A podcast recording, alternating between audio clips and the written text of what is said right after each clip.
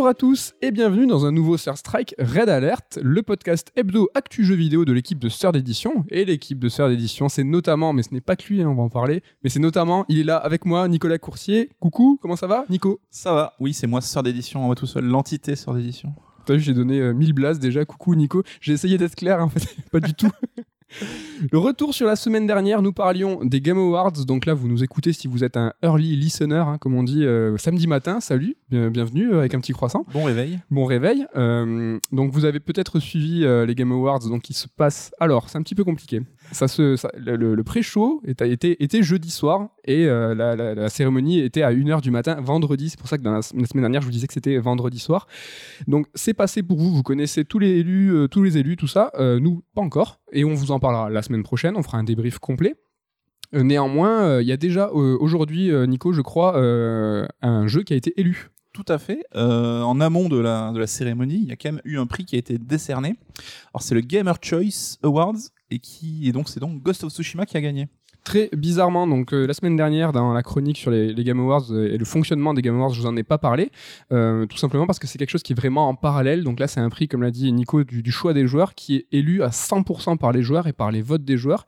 Et en fait, c'est quelque chose qui est fait en trois vagues. En fait, il y a une première sélection avec plus de jeux, les gens votent. Et en fait, petit à petit, la, la sélection euh, s'amenuise.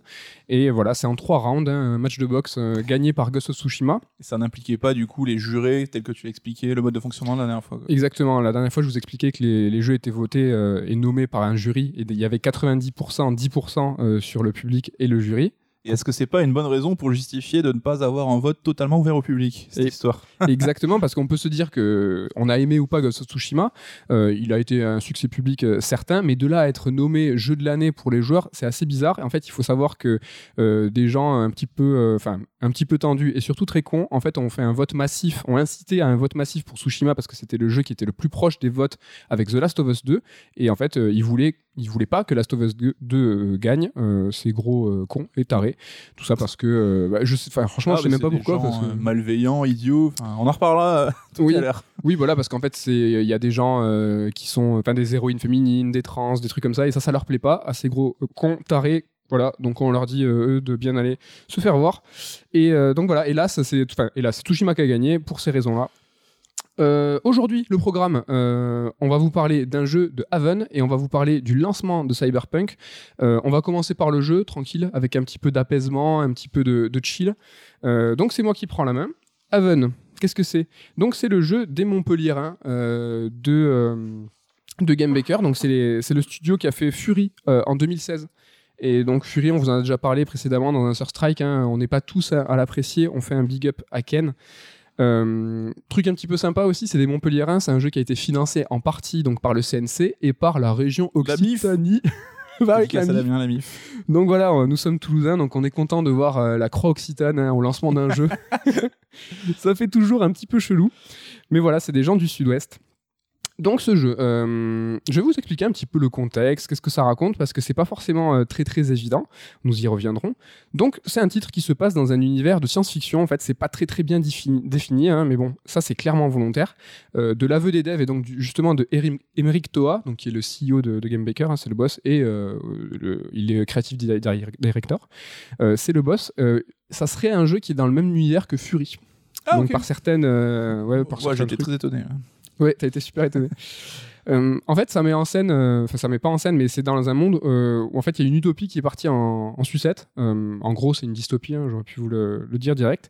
Et donc, cette dystopie, euh, en fait, on, on nous la présente pas, on la joue pas, on la vit pas. La chute en fait d'un système, ça, c'est euh, c'est pas, c'est pas ce qu'on joue en fait pendant le jeu. C'est un petit peu comme Bioshock. hein. On arrive, on arrive un petit peu Après coup. On arrive un petit peu après, après la guerre. Euh, donc c'est quelque chose qui est en toile de fond, hein. c'est très très au fond, c'est assez éloigné. Et donc dans ce monde, il y a l'apéreur. Donc c'est une intelligence artificielle qui forme les couples sur divers critères pour favoriser les inégalités. Donc voilà, on a l'impression que c'est cool à, à la base, hein. c'est la base d'une dystopie, mais en fait ça part en du futur. ouais, c'est ça. Euh, mais en fait, si t'es pas d'accord avec l'apéreur, en fait, tu risques super gros. Euh, tu peux aller jusqu'au formatage de ta mémoire. Et donc, les héros du jeu, c'est Kei et Yu, euh, un couple d'amoureux. Et en fait, eux, ils n'ont pas été désignés comme, euh, comme étant un couple par l'apéreur. Donc, du coup, euh, ils sont deg, ils, ont, ils sont obligés de, de fuir sur Namek, sur la planète source. c'est une petite blague hein, pour ceux qui ont joué au jeu. C'est vrai que ça, je trouve que ça ressemble. Mais de ouf Non, mais le- j'aurais pu parler aussi de Grand Pulse. C'est vrai que je pars de rire. tu sais, euh, Grand Pulse aussi dans FF13 où euh, t'as le monde en fait plus dirigé Ah, par. J'ai gardé Namek comme image. T'as gardé Namek, mon tant mieux. Donc en fait, cette planète, la planète source, comme je l'ai dit, c'est une planète qui, est, euh, qui est éclatée hein, dans tous les sens du terme, qui est formée de plusieurs îlots interconnectés. C'est pas du tout le soir, hein, on n'est pas bourré.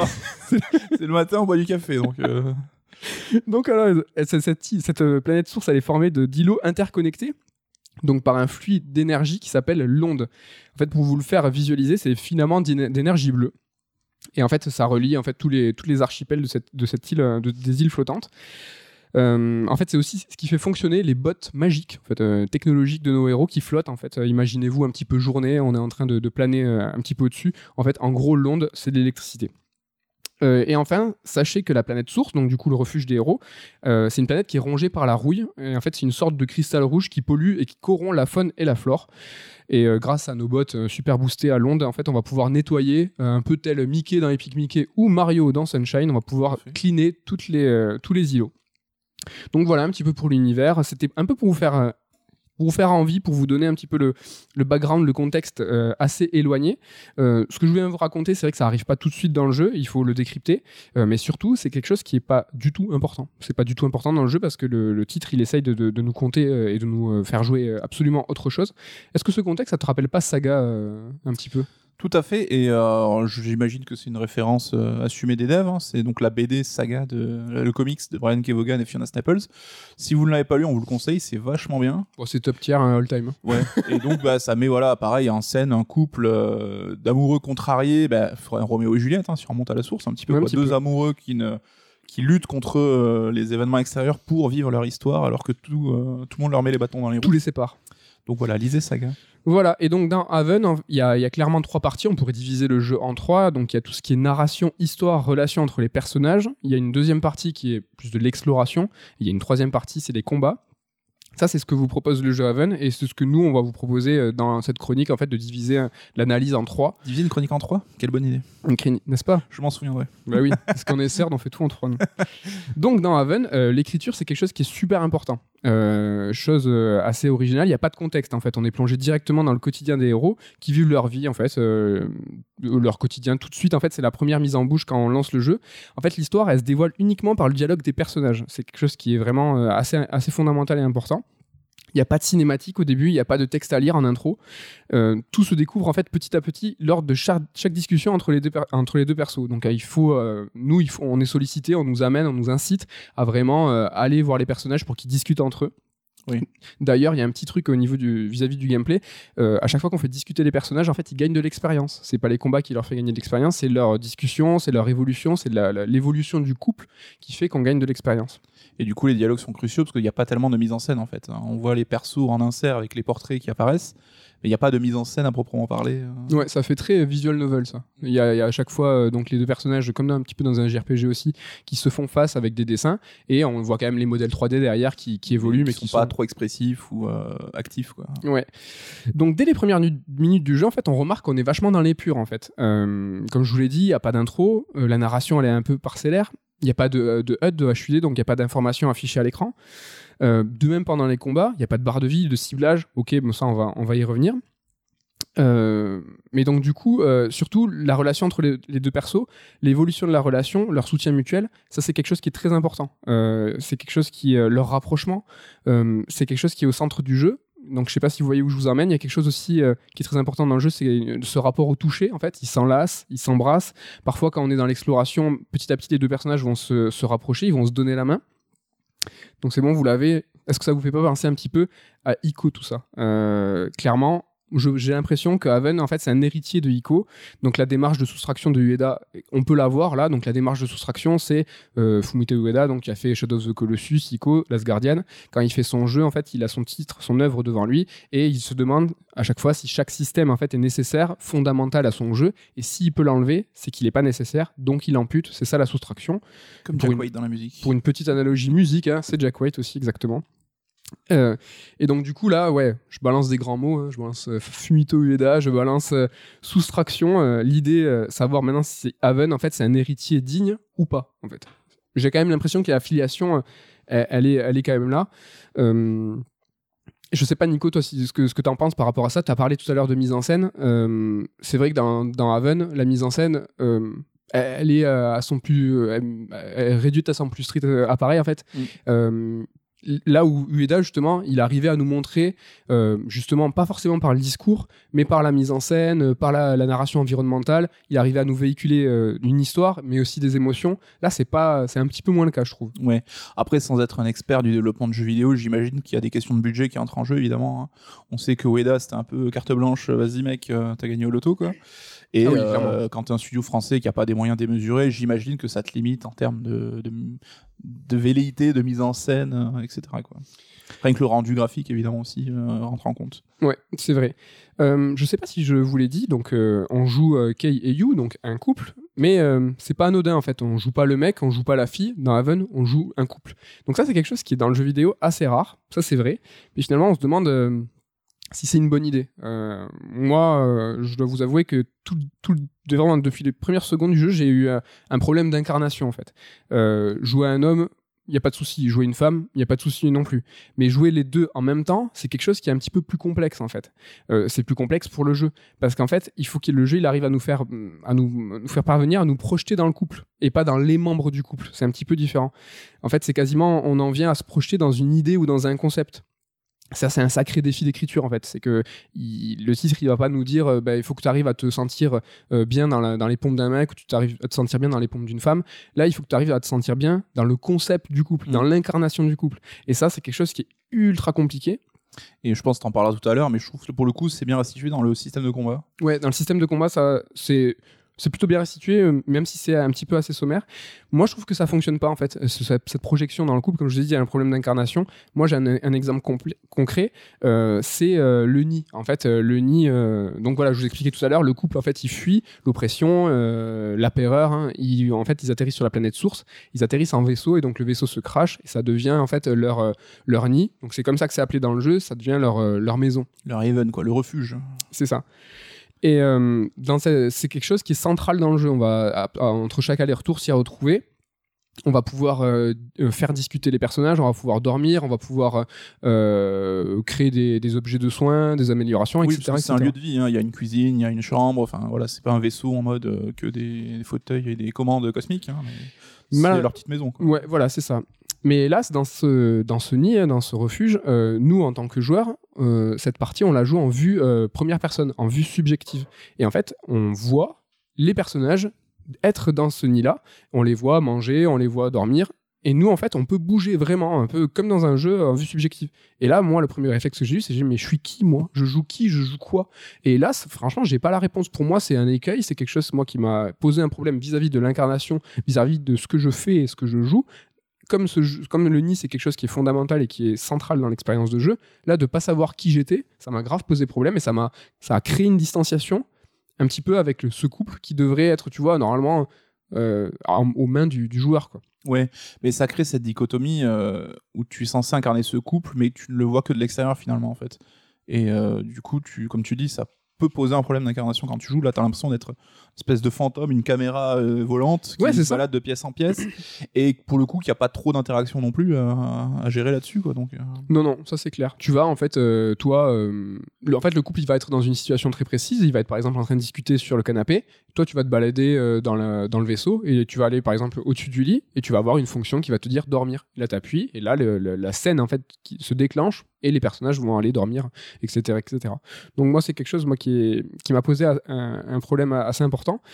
La question, c'est en fait pourquoi on joue un couple en fait et quelles sont les, cons- les conséquences sur le gameplay? Dans les combats, il y en a, on y reviendra. En fait, il faut coordonner ses actions. Puis on va y revenir en détail tout à l'heure. Dans le choix des dialogues aussi, il y a, il y a un rapport en fait au gameplay et au couple. Pour moi, il y a un autre souci là directement. C'est que les, dia- les dialogues, pour moi, ils sont, ils sont là comme un, le choix des dialogues, ils sont là comme un gimmick. Euh, ils sont là pour être là. Il n'y a pas vraiment de conséquences. Parfois, en fonction de ce qu'on choisit, on voit en fait un personnage qui dit ah, il y a un gain d'assurance. Perso, j'ai pas vu de, de, conséquences là-dessus. Je sais pas si j'ai cru comprendre qu'il y avait plusieurs fins.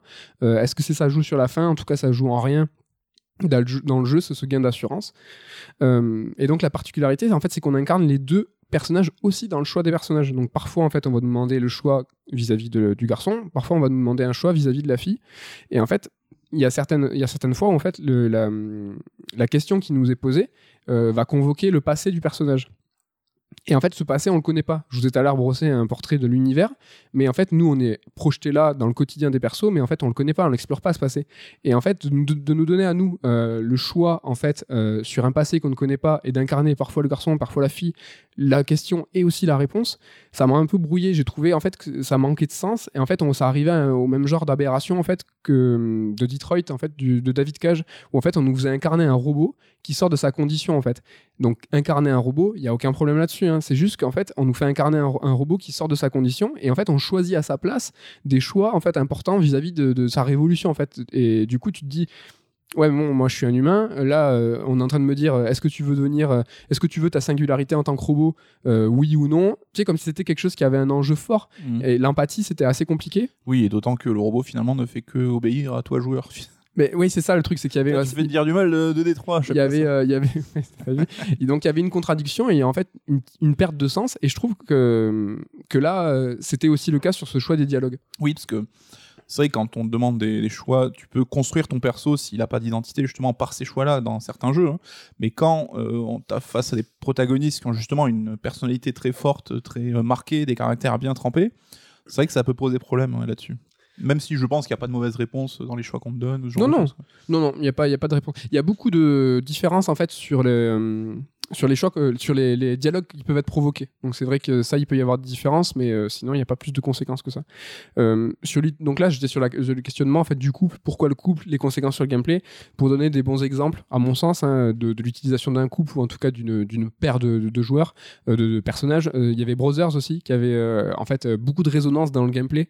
Et ça, je peux hélas pas vous spoiler la fin et l'ensemble du jeu pour vous dire à quel point c'est un bon exemple de l'utilisation de deux personnages qu'on joue en même temps, mais c'est brillant. Euh, là, vraiment, tu as des conséquences directes sur le gameplay, directes sur, sur l'input. Enfin, désolé pour l'anglicisme, mais la- le, le fait d'appuyer sur une touche à, à cer- à certains moments a des conséquences et a une résonance avec le fait de jouer deux personnages en même temps. Mm. Il y avait aussi The Way Out, donc euh, de, du célèbre euh, Joseph Fares, hein, on en a parlé la semaine dernière, donc qui lui assumait son gameplay coop à 100% en fait. Euh, et donc du coup, il a dit voilà, moi je fais un jeu coop avec une complémentarité des héros, il faut le jouer à deux, c'est du, du euh, split screen. C'est comme ça en fait, euh, il n'y a pas d'autre choix, il n'y a pas d'alternative. Là en fait, j'ai l'impression que Haven il essaye de porter une idée qui est ambitieuse, mais qui est pas très convaincante hélas dans l'application. Ça c'est quelque chose moi qui m'a qui m'a un petit peu dérangé Parce qu'on peut jouer à deux quand même. parce qu'on peut jouer à deux. À la fin, euh, je vous parlerai des, des petites conséquences, enfin des, de ce que c'est de jouer à deux à, à Haven. Il y a une autre am- ambition louable en fait du jeu, c'est de mettre en scène des personnages qui sont crédibles.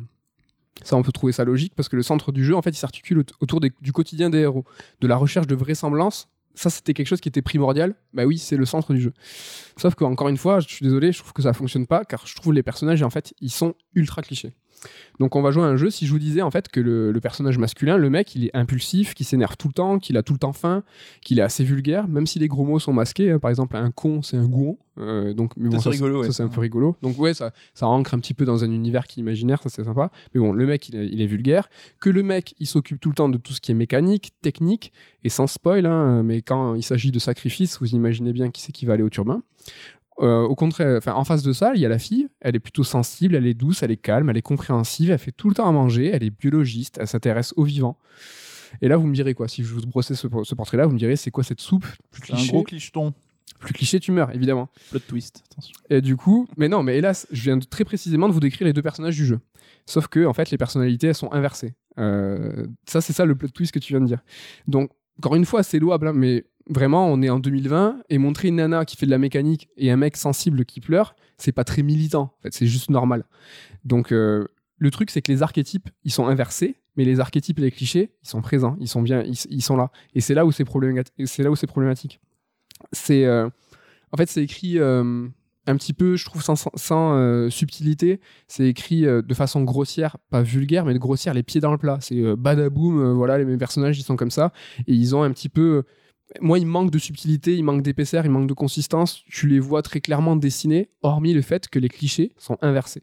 Et c'est un petit peu, je trouve, dommage et étonnant parce que c'était. euh, Enfin, c'était. C'est Pierre Corbinet, qui a, qui a l'écriture et qui a fait euh, Enterre-moi mon amour, euh, qui a été vraiment euh, loué pour son écriture et ça, surtout sa vraisemblance, sa crédibilité. Mm. C'est vrai qu'écrire un bouquin, un, un jeu en fait où tu simules des, messages, ça, il n'y a rien de plus casse-gueule pour te dire euh, j'y crois pas, ça fonctionne pas. Ouais, on a incarné en fait un. C'est un jeu qui, qui se limitait à un échange de textos entre toi et une nana, ou toi Ouais. t'étais la nana et t'écrivais à ton mec, qui était séparé par une. euh, le- la personne à distance était dans une zone de guerre, je crois, enfin quelque chose comme ça. Ouais. Et donc tout le jeu c'était euh, l'échange de messages là-dessus, et donc t'avais ce besoin bah, d'authenticité, comme tu le dis. hein. Et c'était. Enfin, moi je l'ai pas fait, hein, mais il avait été encensé pour son écriture justement, euh, sa finesse. Et au-delà de Pierre Corbinet, du coup, euh, il y a aussi Fibre Tigre qui bosse dessus. Alors c'est un mystère, je sais pas ce qu'il a fait. Il a fait du consulting sur le jeu. Je crois que je sais pas si c'est sur l'écriture. euh, je crois que c'est sur l'écriture, c'est son, son cœur de métier. Mais moi, j'aime beaucoup Fibre Tigre. Et du coup, ça m'a. Je suis un petit peu déçu de ces, deux gars super brillants euh, aient pu participer au jeu. Et en fait, euh, on voit un résultat. Hélas, à mon sens, encore une fois, super cliché. Euh, si vous avez parié sur euh, l'analogie ciné et vous avez mis 20 centimes de côté, c'est maintenant en fait. Euh, je sais pas si vous avez vu du coup le dernier Avenger, donc le Endgame, hein, en fait qui va qui va clôturer la, la quête de Thanos. L'idée aujourd'hui maintenant et aujourd'hui c'est pas de parler de la qualité des, des films du MCU, mais de parler de la scène, de la fameuse scène dans Endgame où en fait il y a tous ces personnages féminins qui se retrouvent, on ne sait pas pourquoi, pour le moment travelling où toutes les nanas se font un clin d'œil. C'est le moment girl power, c'est le moment de montrer que oui, des héroïnes euh, peuvent aller casser la gueule à Thanos, que oui, elles sont charismatiques, oui, elles sont badass. On a beaucoup reproché à cette scène d'être super mal écrite. C'est vrai, elle est super mal écrite, elle est mal amenée. Il n'y a aucune raison euh, valable qui fait que tous ces personnages fémi- féminins se retrouvent à la même seconde là. Néanmoins, on pourrait se dire qu'un film euh, à euh, 200 patates, euh, le plus vu de l'année quand il est sorti, qui véhicule ce genre d'idées euh, louables, euh, c'est bien, même si c'est mal fait. Et là, en fait, je vois que j'ai un peu l'impression que c'est pareil, c'est que Haven a une belle ambition, une bonne ambition de montrer que bah, il peut y avoir des caractères divers et variés, qu'on soit une fille, un mec, ça n'a pas d'importance. Mais euh, véhiculer ça avec un petit, mm, un- une écriture, euh, encore une fois, un peu badaboum, un peu grossière, bah, j'y vois un peu une analogie là-dedans. Ouais. Après, je pense que parce que nous, on est convaincus de fait de cette situation aussi. Enfin, je suis d'accord avec toi dans ce que tu dis, hein. mais euh, je dirais pour nuancer un poil que nous, c'est normal pour nous, tu vois, le rôle de la femme et de l'homme, il n'y a pas aucun problème là-dessus, que les femmes sont mises en avant, on n'a pas ce souci-là parce qu'on a été éduqués comme ça et compagnie.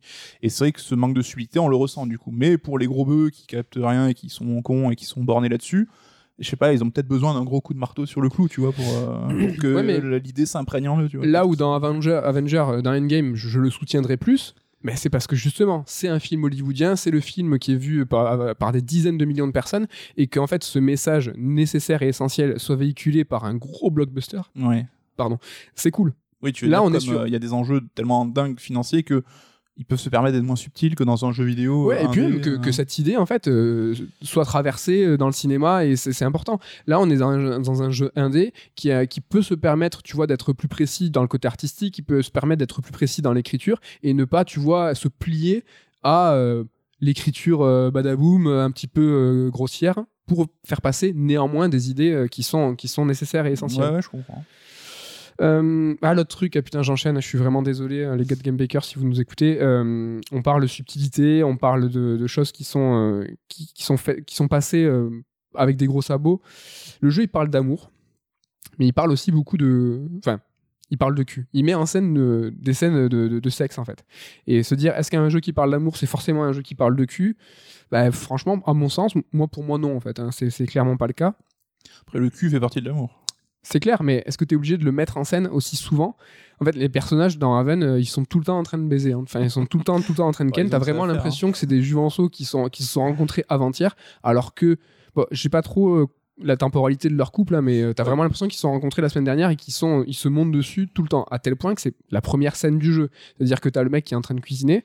Et euh, il y a la lumière qui s'éteint, et le mec, euh, donc il enlace sa copine, il fait Ouais, mais t'inquiète, euh, dans le noir, ça me dérange pas. Enfin, Après, c'est jamais explicitement montré. hein, ça reste, C'est- euh, non, c'est jamais explicitement donné, mais c'est explicite.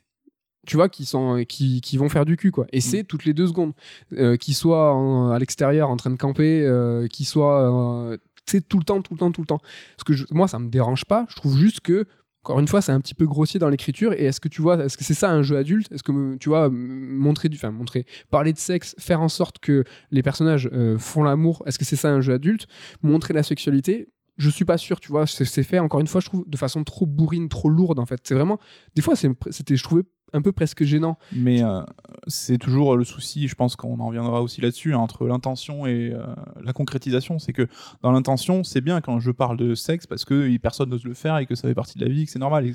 Mais c'est un peu rabâché si ça devient euh, contre-productif. Bah, tu vois, par exemple, dans The Last of Us 2, jeu que j'apprécie et je parle souvent, c'est vrai, mais il y a une scène de sexe, pour le coup, qui est extrêmement explicite, on voit tout. Et là, tu vois, des scènes, c'est un jeu qui se prétend adulte, et qui insère dans la logique de sa narration une scène de cul qui est cohérente vis-à-vis de l'histoire qu'on nous raconte. Mm.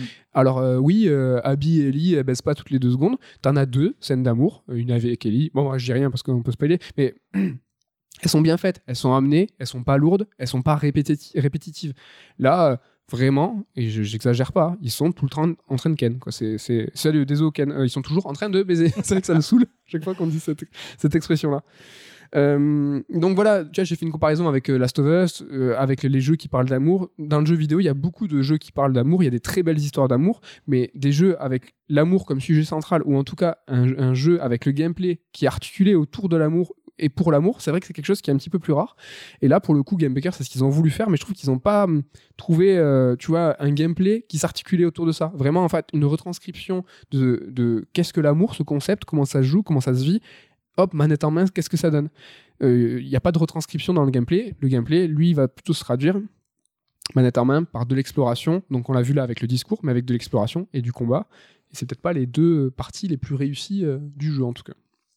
Tu veux qu'on aille sur l'exploration? T'as un petit truc à dire euh? Let's go. Let's go. Alors l'exploration, comment ça se passe? C'est une grande, grande partie du jeu. Donc comme je vous l'ai dit tout à l'heure, en fait, on flotte avec nos bottes magiques boostées à l'onde au-dessus des, fleurs hein, et des prairies.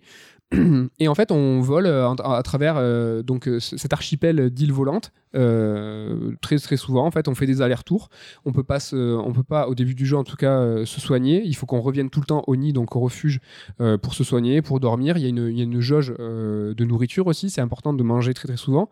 Il y a très peu d'interactions, c'est-à-dire que on tombe sur un combat quand on se balade. Sinon, il y a des fruits. On peut ramasser des fruits pour aller faire la popote une fois à rentrer au nid.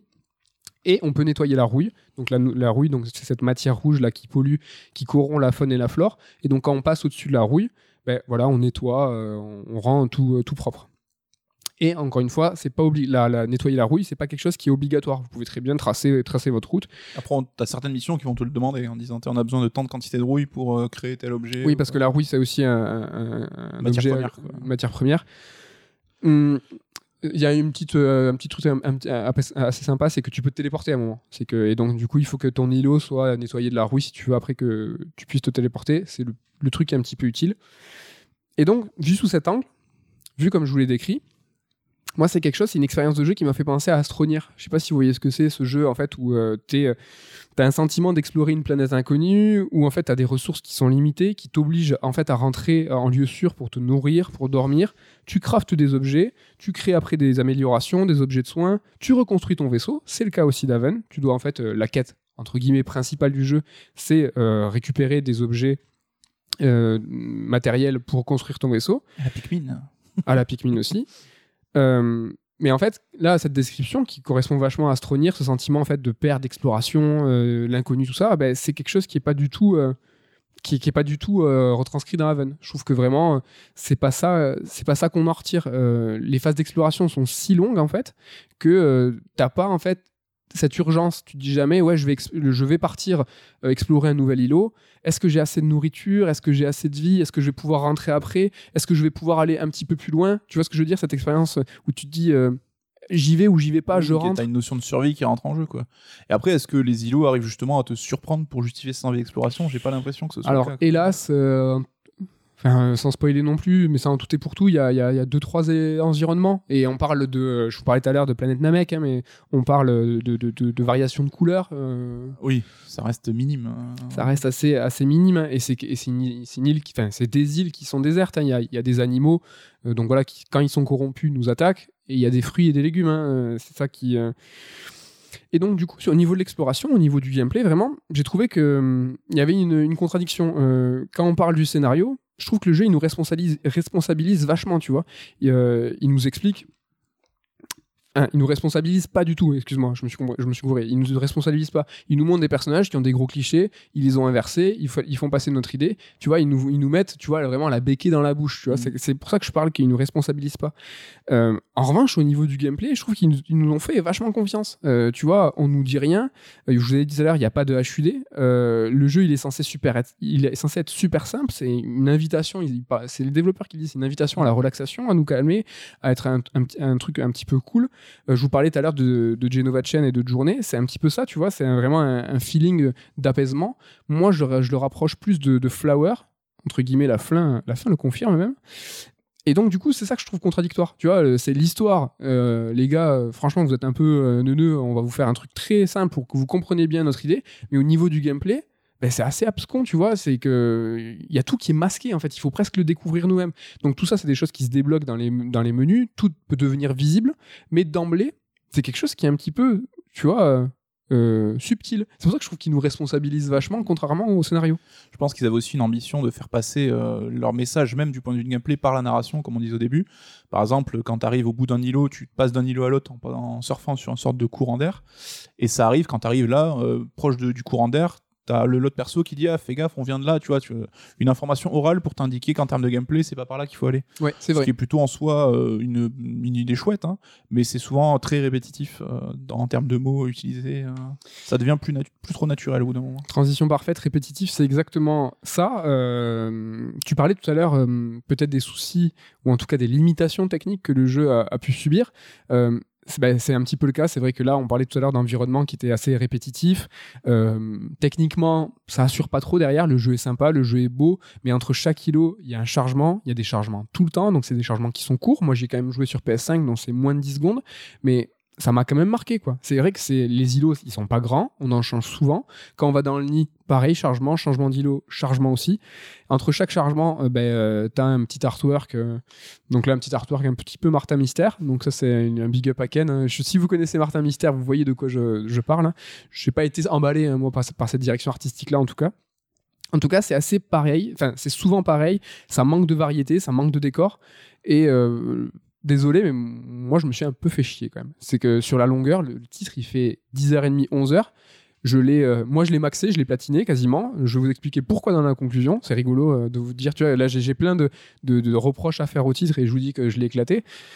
Ben, sur, sur 10-11 heures, ben, je me suis assez ennuyé. Euh, est-ce que toi, euh, tu as, joué un petit peu, Nico Qu'est-ce que tu en as pensé, toi, vraiment, de ces, phases d'exploration? Ouais, euh, juste moi, disclaimer, hein, j'ai joué 3-4 heures pour justement en parler dans l'émission, donc ce que je dis, c'est beaucoup moins pertinent que toi qui est allé au bout et qui l'a, qui l'a saigné le jeu. Mais moi, je donne juste mon ressenti sur les heures que j'ai joué. Bah ouais, j'ai trouvé ça chiant en fait. Et sur les 3-4 heures que j'ai fait, quel que soit l'aspect du jeu, on, on fera peut-être un bilan plus tard, mais j'ai pas compris non plus. Tu as toujours cette dichotomie entre l'intention et l'exécution. Ouais, ça, Et l'intention, je suis à 100%. Je trouve ça mortel. Les idées, ce qu'ils veulent véhiculer, je trouve c'est louable et super cool. Et je trouve ça marche pas. Et là, l'exploration, tu vois, je t'ai demandé avant d'enregistrer, j'ai dit, mais le jeu, c'est tout le jeu, c'est ça en fait? Il n'y a pas des trucs qui se débloquent ou des, trucs qui évoluent? Enfin non. non et euh, le jeu, c'est ça. L'exploration, je pense que c'est un jeu qui veut se baser sur un feeling. Tu vois, c'est euh, il faut que le feeling du déplacement soit cool parce que c'est le seul truc qu'il te propose. Et il y a des jeux qui sont comme ça, tu vois, Flower aussi, tu en parlais, c'était ça, tu avais le feeling de se balader qui était réussi. Là, je trouve le feeling n'est pas réussi, je trouve ça laborieux, même en termes de maniabilité. Des fois, on, bloque. Hein. Tu vois, quand tu, tu, glisses, tu peux pas bouger la caméra, moi, ce qui me dérange énormément. Alors, tu peux, dans les options, le débloquer. Ah, ouais, ouais, ouais, mais j'ai essayé. Mais c'est en fait, ils ont bien fait de faire ça. C'est-à-dire que ça marchait pas en fait. Mais non, ça marche pas parce que tu as une fonction simple. Par exemple, si tu vas tout droit et que tu fais avec ton stick, tu, tu vas à l'inverse. Ton personnage, en fait, tes personnages font un aller-retour, enfin font un demi-tour euh, franc en fait, et la caméra qui pivote dans un effet assez classe et c'est assez réactif. Mais imagine-toi cet effet avec une caméra libre où en fait justement toi tu veux tourner, mais le jeu comprend que tu fais demi-tour, ça marche plus en fait. Oui, c'est que des contrôles relatifs à la Resident Evil un peu qui viennent euh, là-dessus.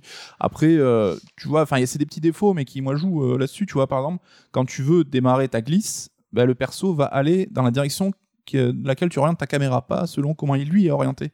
Et là aussi, ça m'a trop souvent euh, fait perturber. ouais. Ben ouais, et du coup, euh, les demi-tours aussi, je les trouve brusques. J'aurais préféré que ce soit sur un bouton de tranche, par exemple, plutôt que sur la flèche arrière, parce que des fois, quand tu veux prendre des virages, tu te retrouves à faire un demi-tour qui n'était pas voulu. Le système de dérapage, euh, je le trouve brusque. Enfin, j'ai pas du tout adhéré euh, au flow en fait du truc. Et je pense que c'était capital pour euh, apprécier ce qui représente 90% du gameplay du jeu, quoi. C'est ça, tu- on parlait tout à l'heure d'ambition, c'est vrai que le jeu, nous on l'a, on l'a coupé en trois, mais il se coupe lui-même en trois, avec euh, ses phases de dialogue, cette exploration et ses combats.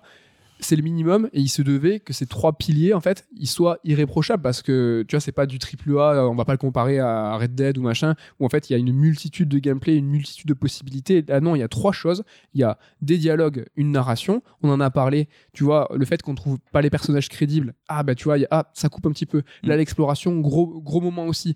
Bah, le fait que les commandes soient pas ultra réactives et que justement ce- cette sensation de flow qui est plutôt agréable mais en fait qui s'étire en longueur mais c'est ça ça c'est le corps du jeu. Et si ça ça fonctionne pas ben encore une fois tu vois ça c'est un deuxième pilier qui est en train de s'effondrer. Et là le troisième pilier c'est les combats on va voir tout de suite euh, si c'est un petit peu plus euh, convaincant. Donc les combats, c'est du combat au tour par tour, en fait, euh, où chaque touche est assignée une action. Donc tu as la partie gauche qui est assignée euh, au mec et la partie droite de la manette qui est assignée à la fille. Et donc par exemple, tu vas avoir la touche euh, coup de poing, enfin impact. euh, tu vas devoir appuyer longtemps pour qu'elle déclenche son attaque. Si tu veux doubler l'attaque, il faut que tu, avec le mec et avec la fille, tu appuies sur le même bouton.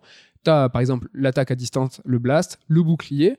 Euh, et après, euh, t'as un petit peu de, c'est un petit peu agrémenté avec le temps. On va pouvoir utiliser des objets. Ça se développe, mais c'est pas, c'est pas foufou en fait. Moi, la première question que je me suis posée, c'est du tour par tour. Tu dis, c'est à la RPG Jab, genre, euh, t'es sur la carte en gros, euh, ça s'interrompt, tu passes en mode euh, combat. Quoi. et tout à l'heure, je parlais de chargement. Il y avait des chargements tout le temps. C'est-à-dire que même au milieu des îlots, quand tu as un combat, tu as un chargement. C'est-à-dire que les, les combats se passent pas sur la map où tu, te, où tu navigues. hein. Y a, tu te retrouves, comme tu dis, coucou, euh, dans un JRPG où tu as le fond qui change. Alors tu reconnais l'îlot. Si par exemple c'est un îlot avec un, avec un arbre particulier, eh ben, là où tu te combats, tu vas le voir l'arbre. Et c'est pas du tout la même mise en scène. Quoi. Ça Oui. sera toujours la même pendant cet îlot-là. Et euh, voilà la question que je me suis posée pourquoi ce tour par tour? Le tour par tour, c'est un système en fait qui favorise la tactique. Dans un jeu qui ne l'est pas, je me suis demandé euh, pourquoi du tour par tour, tu vois? Je me suis demandé, tu vois, euh, qu'est-ce que ça fout là, quoi.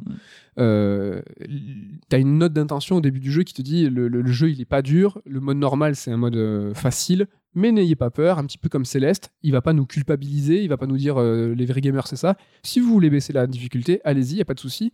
Mais qu'est-ce que ça fout là, ce système de combat, tu vois, qui, qui- qui est en fait qui par nature va est là pour la tactique, pour qu'on réfléchisse. Que- que- que- Qu'est-ce que ça fout là Et comme je vous disais tout à l'heure, il y a une dichotomie entre la responsabilisation du joueur et le fait qu'on nous fasse confiance. Par exemple, dans les, dans les combats, de, dans le réglage normal, tu peux pas, en fait, tu peux pas sélectionner les ennemis que tu vas viser. J'allais te poser la question parce que ça m'a perturbé énormément. En fait, dans les options, tu peux faire apparaître un filament de lumière qui te dit quel ennemi tu vas viser, mais t'as pas le contrôle dessus. Oui, et ce qui est con parce que certains ennemis sont vont être réceptifs au blast alors que d'autres ça va être euh, c'est quoi l'explosion je sais plus. Euh, ouais. Donc euh, tu devrais pouvoir dire bah, stratégiquement je vais pouvoir commencer avec lui donc cette attaque là parce que c'est lui qui a l'air le plus dangereux mais non en fait tu peux pas le gérer quoi. Et en fait, c'est ça, c'est que, encore une fois, c'est un jeu qui est là pour être la relaxation, pour être facile et tout. Et à côté, on te dit, euh, bah, là, on va, te on va te masquer des options, c'est un petit peu abscon, finalement c'est tactique, mais ça allait pas trop. Moi, je suis un petit peu, tu vois, circonspect devant ça, je savais pas trop euh, ce qu'il en était. Mais euh, les combats j'ai l'impression ma perception que c'était un kiff de dev entre guillemets genre j'ai envie de mettre des, des, des- des combats à l'RPG euh, Jap euh, dans mon jeu. Emmerich Toa est fan de Fantasy Star. et euh, pour le coup qui enfin pour moi c'est le pilier le plus inutile du jeu. T'enlèves les combats c'est le même jeu quasiment.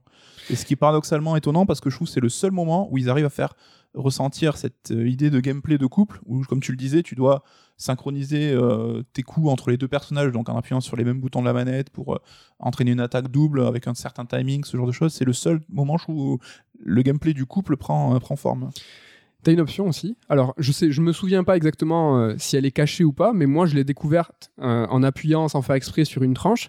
Et en fait, quand tu appuies sur une tranche, tu as un mode accélération qui apparaît. Comme euh, tu vois ces, modes, ces remakes, dans les remakes des Final Fantasy, dans les remasters, tu as l'option de navigation pour accélérer le jeu, accélérer les combats, parce que c'est des titres qui sont très vieux, qui ont plus de 20 ans.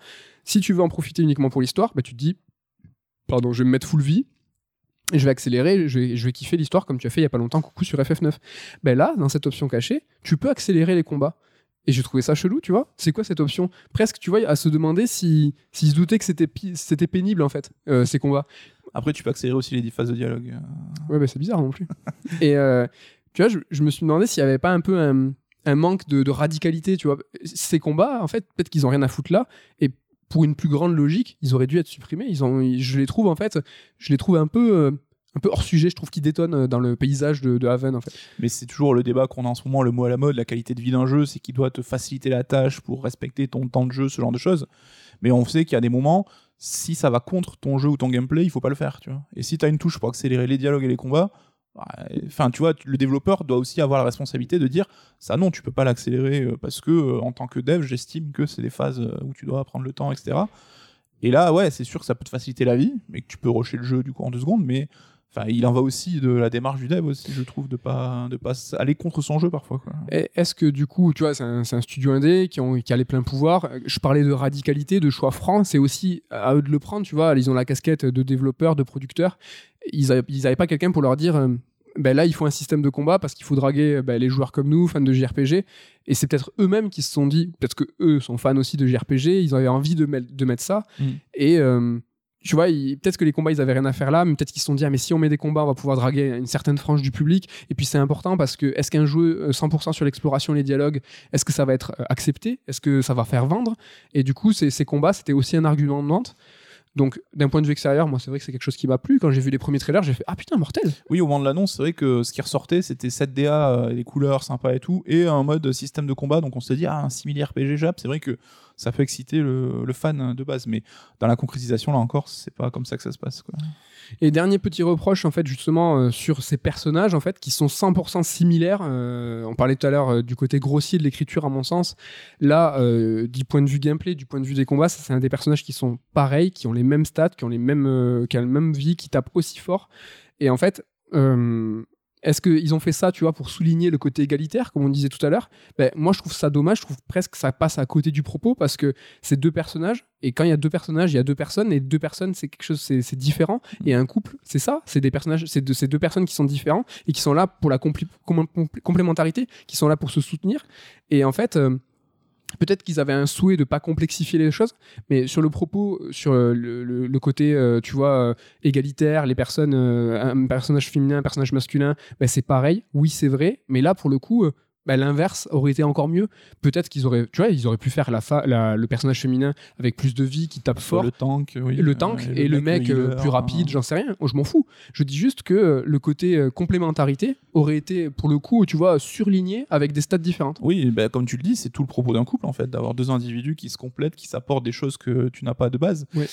Et euh, c'est c'est là le souci, quoi. C'est que, enfin, on est toujours un peu, dans, comme tu le dis, dans ce manque de subtilité là, quoi. Mais le, titre, en fait, il est, euh, il est vraiment plein de bonne volonté. hein. Il, a un message écologique, par exemple, qui, euh, qui, qui est très. Qui est, très, qui est évident, je vais pas trop vous en dire parce que c'est quelque chose qu'on apprend un peu plus tard avec, euh, avec le scénario, avec euh, l'onde, avec la rouille. Euh, donc euh, c'est tu vois le message écologique. Les personnages par exemple ils sont véganes, tu vois. Il n'y a pas un seul moment où tu as l'un des deux persos qui se dit bah, les animaux, vas-y, il y en a un, on va, le, on va le buter, on va le faire cuire, pas une seule. Donc c'est des bonnes valeurs. c'est c'est- et le jeu il est il dégouline de ça. Tu sais, C'est sucré, c'est et tu vois c'est des fois trop de bonnes intentions. Ça peut être pas repoussant, mais tu peux te dire les mecs, je, ouais, je vous ai vu, je vous, je vous vois là, je, je sais que ce que vous voulez faire c'est chouette et, et c'est essentiel, mais la façon dont c'est amené, j'ai pas trouvé ça Ouais. euh, super concluant. Et même dans les dialogues où tu as parfois le choix de quoi répondre à l'un ou à l'autre en fonction de qui tu, qui tu incarnes, des fois j'ai ressenti qu'on presque une, on te faisait culpabiliser, genre, euh, bah t'es le mec à ta meuf, bah, fais-lui la réponse gentille, pas ch- machin, parce que euh, il faut être gentil avec sa meuf. Alors ce qui est vrai, je dis pas le contraire évidemment, bien sûr, mais Bien sûr. dans la vie, des fois, bah, tu peux avoir un avis contraire ou montrer une opinion différente et tout. Et j'ai l'impression que le jeu presque te disait, Eh, ça c'est la bonne option, presque, tu sais, avec des flèches invisibles en mode, si t'es un bon mec ou si t'es un bon, une bonne euh, nana dans ton couple, tu dois répondre ça. Ouais, c'est ça. Et donc, euh, on disait, euh, c'est un jeu qui se joue à, qui se joue à deux. Qui, On parlait tout à l'heure de Joseph Fares, de The Way Out, qui est un jeu 100% coop et tu peux pas jouer autrement. Là, Haven, c'est pas le cas. C'est un jeu qui, est, fait pour être joué en solo, mais tu peux aussi jouer à deux. Qu'est-ce que ça donne? Mais Pour le coup, euh, il faut discuter. Alors, ça, clairement, par exemple, dans les combats, quand tu joues à deux, il y a un personnage qui a le mec, l'autre est la, nana, et il faut se coordonner euh, sur les combats euh, au, même, au même moment. En fait, il faut appuyer sur le même bouton en même temps. Et ça, il faut absolument discuter. S'il y a bien une subtilité dans les combats, c'est le timing. C'est-à-dire que, par exemple, tu as un personnage qui va être stun euh, qui va être endormi euh, après un, un coup euh, porté à impact. Et- mais en fait, du coup, il va, il, il va, de- il va revenir à, à la raison en très peu de temps. Et donc, du coup, il faut se coordonner, parler, disant, ben là, dès qu'il est stun, tu le tapes, etc., etc. Euh, ça, c'est quelque chose qui peut être cool. Mais bon, ça peut peut-être créer des embrouilles dans le couple plutôt que les, que les rapprocher. Oui, ça n'a pas été concluant. Quoi. Bah, c'est rigolo, mais j'ai trouvé ça bizarre. Les dialogues aussi, c'est vrai qu'il faut discuter. C'est-à-dire que comme euh, on joue ensemble, l'homme et la femme, euh, ben là, euh, quand il y a les choix de dialogue, eh ben, il faut que le- les, deux les deux joueurs en fait, soient d'accord sur le choix du dialogue. Oui, donc euh, les deux joueurs choisissent, euh, enfin, sont sollicités au même moment. C'est pas l'un qui va jouer Non. le mec et l'autre la femme Non. et t'interagis là-dessus. C'est pour ça que je disais tout à l'heure, c'est que tu joues vraiment le couple. Et idem pour l'exploration. C'est pas chacun qui a son perso et qui part dans tous les sens. Non, il y en a un qui, qui, va, qui va être, tu vois, leader, et l'autre derrière, en fait, qui va être. on- en fait, on va lui, lui allouer un espèce de, une espèce de halo, et qui va pouvoir crafter comme ça, récupérer les fruits. Sais pas, tu vois, c'est dans Mario Galaxy, quand tu joues à deux, il y en a un qui peut jouer l'étoile. Ouais. Et tu vois, eh ben, c'est un peu, c'est un petit peu plus pareil. dans ce délire-là. Et encore une fois, techniquement, euh, ben ça, ça rame de ouf. Ça, quand tu joues à deux, je comprends pas la différence. Si, je comprends la différence, mais quand tu vois, tu as deux modes de, de, de- de contrôle en fait que le, le jeu doit absorber, ben là, tu as des chutes de framerate de, de vraiment de ouf. Ça rame. C'est techniquement, ça tient pas. Une- Quand tu joues à deux, c'est ça, c'est assez chaud. Donc voilà, ben on arrive à la fin. Et je suis désolé sur Haven, euh, j'ai euh, bien déroulé. hein. Mais euh, on arrive à la fin. Euh, j'ai une, une petite phrase hein, qui n'est pas de moi, qui est de quand c'est Game Pass. Lama. qui est- le Game Pass ça passe donc euh, qui est de Ken. Donc c'est un jeu qui est dispo sur le Game Pass. Franchement là, là du fait que vous ayez votre abonnement bah, c'est- cool. Allez- allez-y essayez-le. Sinon il coûte 25 balles. Euh, moi ma, ma conclusion c'est que j'ai quand même l'impression en fait que le, ce jeu il est, il est cool il est plein de bonnes intentions mais je sais pas si c'est le bon média en fait. Je sais pas si euh, cette histoire elle doit être euh, doit être racontée en jeu vidéo parce qu'en fait j'ai l'impression qu'ils sont pliés au code du jeu vidéo. En fait il, y a trop de contraintes euh, au fait qu'ils doivent y mettre un gameplay, ils doivent y mettre une durée de vie. Le titre il fait par exemple, moi j'ai mis 10h30 à le faire. Et donc c'est toutes ces contraintes liées vraiment au média du jeu vidéo qui fait que moi ça m'a déplu. Et si ça avait été euh, autre chose, alors voilà, c'est Game Baker, c'est des, des créateurs de jeux vidéo, hein, c'est triste. Mais euh, enfin, c'est triste pour Evan, hein, mais euh, le voir sur un autre média, peut-être que ça aurait fonctionné. Parce que moi, je le trouve, je trouve trop long, je le trouve trop répétitif. Même les musiques que je trouve excellentes, donc qui a été composée par Danger. Je trouve que, ben, je sais pas, tu vois, il a dû composer qu'un album et c'est ultra répétitif. En 10h30, 11h, moi, les musiques, je les connaissais par cœur. Donc c'est chouette parce qu'elle détonne un peu dans l'ambiance. Moi, ça me fait penser vachement à Forza Horizon. Donc euh, pour un jeu détente comme ça, c'est chelou. Mais je trouve que ça fonctionne, c'est sympa. Je me suis fait la réflexion d'ailleurs sur les musiques parce qu'en jouant, je n'ai pas du tout accroché et euh, j'avais l'impression qu'elle collait pas du tout à ce que me montrait l'image et que elle était un peu en fond, en mode comme si un mec avait laissé son autoradio allumé. Mais par contre, je voyais tout le monde s'exciter sur l'OST en disant bam, euh, OST de l'année et tout. Et je suis allé écouter les musiques sur YouTube à part et elle défonce. Ouais. Mais dans le jeu, je trouve que ça marche pas du tout quoi. Ouais, c'est un petit peu ça. Et euh, tu vois, c'est comme si euh, il savait pas trop quoi faire des, éléments. Euh, J'ai lu en interview que à un moment du développement, euh, à la fin, à la base, normalement, ça- ça devait être un point and click. Et donc au milieu du point and click, il y avait des phases de, de- de combat en- au tour par tour.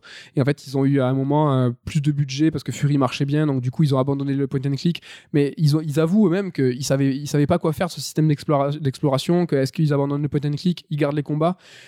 Et en fait, c'est toutes ces contraintes vraiment liées aux médias jeux vidéo et au fait qu'ils devaient amonceler comme ça des systèmes pour raconter leur histoire, parce que leur histoire, depuis le début, pour le coup, elle, elle est franche, elle est, elle est massive, et c'est ce qu'ils voulaient ra- raconter depuis le début, et ça, c'est cool, et ça, c'est ce qu'il faut retenir. Mais c'est un peu le média, moi je trouve que qui les a plombés co- comme une chape de plomb Mm. sur ce projet, et euh, c'est ce que je trouve un petit peu dommageable sur Haven. Ouais, et euh, bah, moi, mon petit bilan aussi, donc bah, du haut de mes 3-4 heures de jeu, c'est que j'avais l'impression au bout d'une demi-heure que le jeu m'avait montré tout ce qu'il avait à offrir. Et d'après ce que tu me dis, c'est un peu le cas. Et euh, je me suis ennuyé, dans les... que ce soit dans les dialogues, que ce soit dans l'exploration, que ce soit dans les combats. J'ai jamais trouvé ça très pertinent. Et tu vois, ça aurait été un jeu de 5-6 heures, je me serais dit, vas-y, pousse, va au bout, parce que l'histoire a des prémices qui pourraient être intéressantes, tu vois. Ce background qui on te distille un petit peu goutte à goutte, j'avais peut-être envie d'en voir plus. Quand tu m'as dit que c'est 10 heures, 8-10 heures de jeu, je fais, ah, laisse tomber, quoi. C'est pas pour remettre une couche, mais c'est la longueur du jeu, vraiment cette longueur, cette contrainte qui fait que c'est dommageable. Les musiques qu'on apprécie, mais en fait qu'on apprécie plus parce qu'on n'en peut plus. Les dialogues, on peut apprécier l'écriture ou pas. Moi, je vous ai parlé de la crédibilité que je trouve pas du tout euh, à la hauteur, mais du fait que le jeu est long, moi ça a bouclé. C'est-à-dire Mhm. que tu vois ces passages dans le nid où en fait tu vas avoir euh, une retranscription du réel, du quotidien des personnages. Quand euh, je vois quatre fois, cinq fois la même scène, ils te racontent la même chose, ben j'y crois plus, tu vois. Ouais. Donc c'est la longueur du jeu qui hélas fait que ça ne fonctionne pas. S'il avait été plus ramassé, peut-être sans les combats au tour par tour. Alors là, je désolé, je, déteste tu vois, les, quand on donne des conseils aux devs en disant hey, vous auriez dû faire ça. Je sais pas ce qui aurait dû être fait, mais je trouve que c'est la longueur du jeu qui fait que ça fonctionne pas.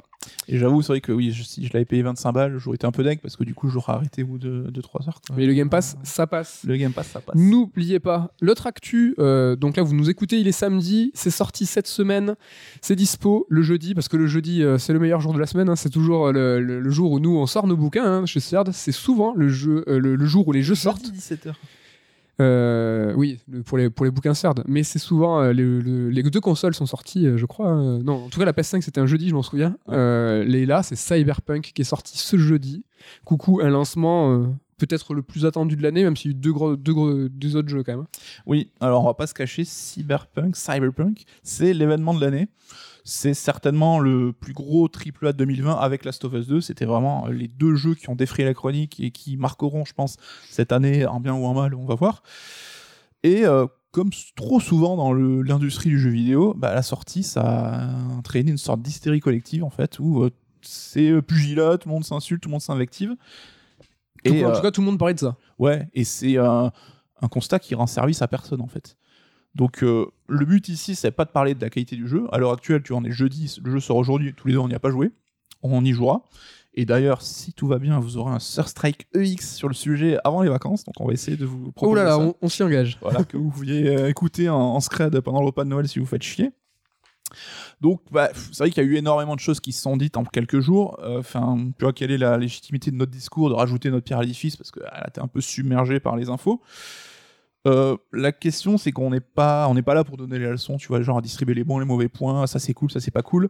On n'a pas cette légitimité. D'ailleurs, personne n'a cette légitimité hein, de, détenir la vérité. Mais c'est quand même un événement à l'échelle de l'industrie, donc c'est normal qu'on en parle, et c'est surtout très intéressant, quoi, parce que bah, c'est assez unique quoi ce qui se passe là. Et En tout euh, cas sur la sur l'année 2020, euh, c'est un truc de ouf. Quoi. Et après, alors non pas que de recul parce qu'on est en plein dedans, mais d'essayer de voir les choses un petit peu avec un peu de calme, un peu de, retenue, voir comment ça se passe. Parce qu'il a été annoncé, si je dis pas de conneries, 2012. 2012, 8 Donc euh, il a été, on a, on a eu le temps de l'attendre. Hein. Et euh, plot twist dans vos têtes, hein. en 2012 il a été annoncé, on n'avait pas, la PS4 n'avait pas encore été annoncée. Donc sachant que là on arrive à la PS5. On a, tu vas le dire peut-être tout à l'heure, les chiffres là, en tout cas de préco déjà, c'est un truc de malade. Ouais, ouais, ouais on va parler des chiffres un peu juste après. Et euh, comme j'ai aimé ton idée de découper ton analyse en trois, je vais faire pareil pour Cyberpunk. Révolutionnaire. Donc on va essayer d'analyser un petit peu cette sortie, ce phénomène, tout ce brouhaha médiatique de trois points de vue. Du point de vue de CD Projekt, donc qui est développeur, éditeur du jeu. Du point de vue de la presse, enfin de la critique au sens large, hein, parce que donc presse plus euh, influenceurs, euh, etc. tous ceux qui ont eu le jeu en amont et qui ont pu en parler. Et du point de vue des joueurs. Vous allez voir, les joueurs, ça peut être le plus rigolo. Alors, du point de vue de CD Projekt, un petit retour en arrière. Donc, euh, il y a quelques années euh, derrière nous, CD Projekt, c'était le chouchou des joueurs. C'était celui qui prenait pas les joueurs pour des cons. Bah, tu vois, t'avais Witcher 3, on te fournissait du contenu après la sortie qui était gratos. T'as eu deux gros DLC solo qui étaient super chiadés, conséquents et tout. Donc, c'était loin de l'époque des DLC de merde où on, était, on essayait juste de te retirer un peu plus de thunes.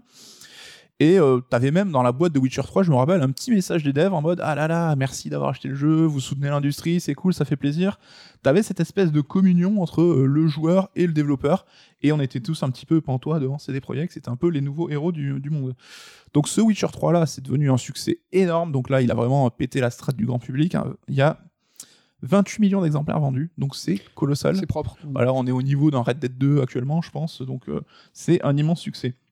Donc CD Projekt s'est retrouvé bah, propulsé au rang du Golden Boy, tu vois, le nouveau Golden Boy du jeu vidéo, euh, qui rentrait bah, dans la cour des grands immédiatement et ça devenait un sort de Naughty Dog, tu vois, ces studios euh, avec une aura de ouf, dont on attend le travail avec euh, impatience et qui va te proposer le gros jeu qui défonce tout, tu vois, qui a atteint ce statut assez rapidement en fait, hein, parce que CD Projekt, c'est quoi? C'est trois jeux, trois Witcher, donc il y a eu quelques projets annexes comme Thronebreaker, le jeu de Gwent, etc. Mais ça reste trois, euh, trois, trois épisodes de Witcher. Ah, mais tu parlais de Naughty Dog, tu vois, Naughty Dog, c'est des ricains, euh, c'est des projets, c'est des Polonais, et ça contribue au fait qu'ils sont un petit peu différents. Tu vois, c'est les Européens. Carrément. Ils ont aussi, est-ce que tu vas en parler euh, C'est des projets, c'est GOG aussi. Et Good Old Games, ils ont une politique, tu vois, par exemple, sans DRM. Et tout ça, ça contribue au fait qu'ils aient une bonne image, une image proche des joueurs, ou en tout cas des mecs qui sont intègres. Mm. C'est des mecs qui sont comme ça. quoi. Carrément. Et gardez ça en tête parce qu'aujourd'hui, ça fait bizarre de dire ça pour certaines personnes.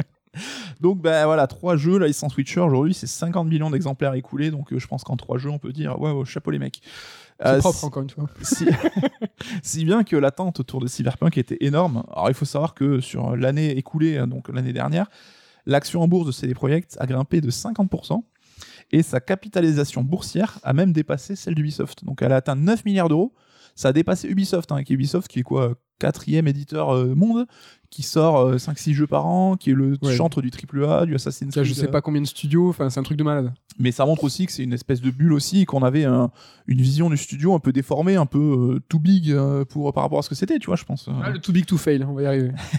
Après, faut pas oublier aussi que la série Netflix, ça fait énormément de bien, paradoxalement, enfin pas paradoxalement, mais par ricochet auprès de la licence Witcher. Donc il y a beaucoup, beaucoup de jeux qui sont vendus euh, dans le sillage de la hype de la série euh, euh, Netflix avec Henry Cavill. Ah, c'est un truc de ouf. Même l'édition et la littérature euh, en pris Euh, un sacré Lunch, je pense que leur- les primes de Noël, c'est un peu remercier Netflix.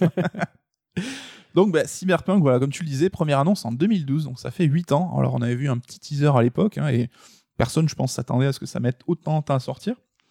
Le lancement, on va dire, euh, de la com à grande échelle, donc de manière un peu plus réaliste, hein, je pense qu'en 2012, le jeu était encore qu'une ébauche, ou une idée encore dans la tête des devs. Ça date de l'E3 2018, avec cette fameuse séquence. Je pense que tu t'en rappelles, à l'époque, c'était. euh, c'était le délire, c'est les journalistes étaient sur le cul. Ouais, Tout oui, le oui. monde, c'était euh, l'événement du salon et tous se disaient Ah, est-ce que tu as vu la séquence de Witcher, etc., euh, de Cyberpunk? C'était la folie. Et on a vu des previews qui sont tombés derrière. Les, joueurs, ils avaient pas pu, les journalistes n'avaient pas pu jouer au jeu, mais c'était des, des previews dithyrambiques. Ouais, ouais, carrément. Et c'était à- c'est à la Gamescom après où il y avait les Behind Closed Doors. hein, Ouais, et il y avait ce côté un peu mythique, voilà, cette aura, parce que nous, joueurs, on n'avait pas vu la vidéo. Exactement. tu avais ce côté un peu. Ah, tu sais, les journalistes détenaient cette sorte de secret. hein. On a vu ce truc-là et euh, on est les seuls à l'avoir vu. Et se sont fait un peu les rapporteurs de cette bonne parole. Et nous, on était là, bah, cette séquence mythique qu'on nous décrit que par des mots et qu'on se devait imaginer, tu vois. C'est ça, c'est, on, on se demandait, mais qu'est-ce qu'ils ont vu? Tu vois, au niveau de la com et du marketing, c'est sûrement et certainement euh, volontaire de, de créer quelque chose de mystique, en fait. Ouais. C'est. Putain, mais ils leur ont montré la pierre philosophale, quoi. C'est quoi Parce que les mecs, ils étaient pantois. Au-delà du fait qu'ils repartaient tous avec une veste jaune euh, sur Cyberpunk trop stylé, c'était surtout. euh, hey, je sais pas si vous entendez le, le téléphone de la rédac, sonne, on est ouais. désolé. Euh, Désolé si tu appelles pour du SAV, euh, on peut pas te répondre. mais on va te répondre, euh, t'inquiète pas. Envoie un DM. Euh, voilà, en tout cas, ce que je voulais dire, c'est que c'était quelque chose de magique. On savait pas ce qu'ils avaient vu et on, avait, on était pendu aux quelques phrases en fait des previews parce que c'était forcément des vidéos ou des articles écrits. On pouvait pas, voir, il y avait ri- rien, pas de film. Quoi. Et euh, petit à petit, euh, l'image du studio s'est un petit peu brouillée. Alors, il y a eu plusieurs événements qui sont venus euh, mettre les bâtons dans les roues du dev. hein. On a bah, d'abord eu tout ces- cette dénonciation du crunch hein, qui règne en interne. Donc, une situation évidemment qui est très très compliquée, qui ne date pas d'hier, a priori. Hein, mais Witcher, ça s'est fait toujours comme ça.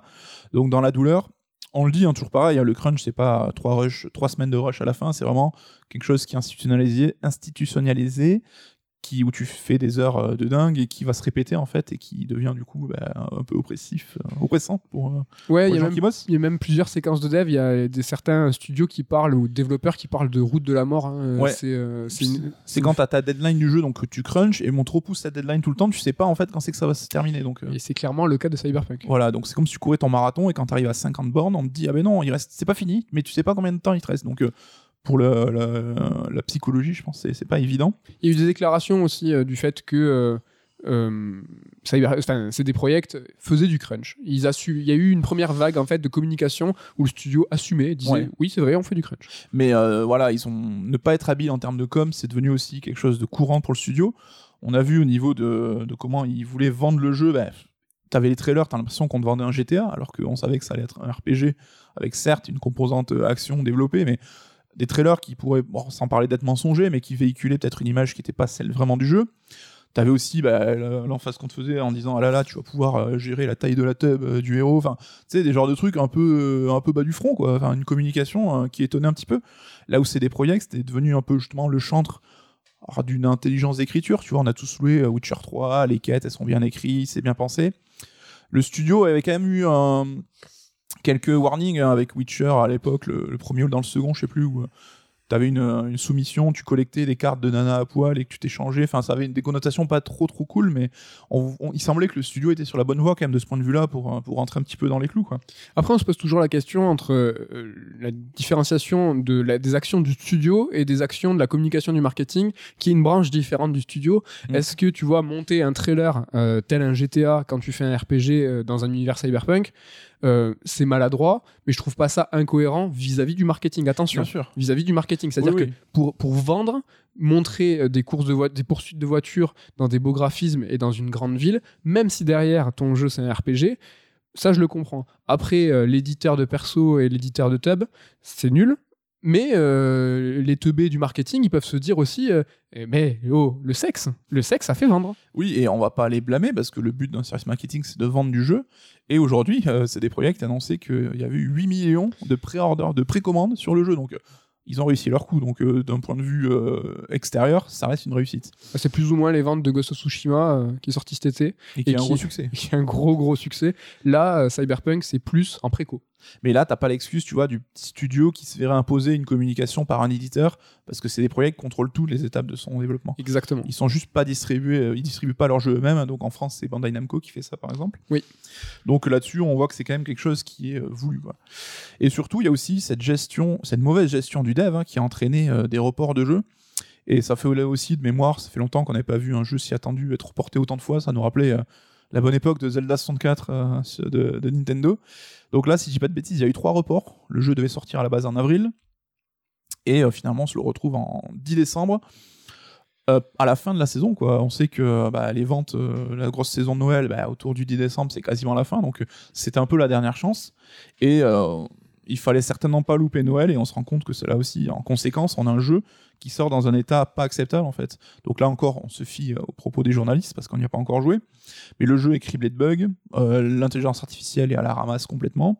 La conduite euh, est dégueulasse. Et surtout, on a des versions qui tournent sur les consoles FAT, donc euh, PS4 et Xbox One.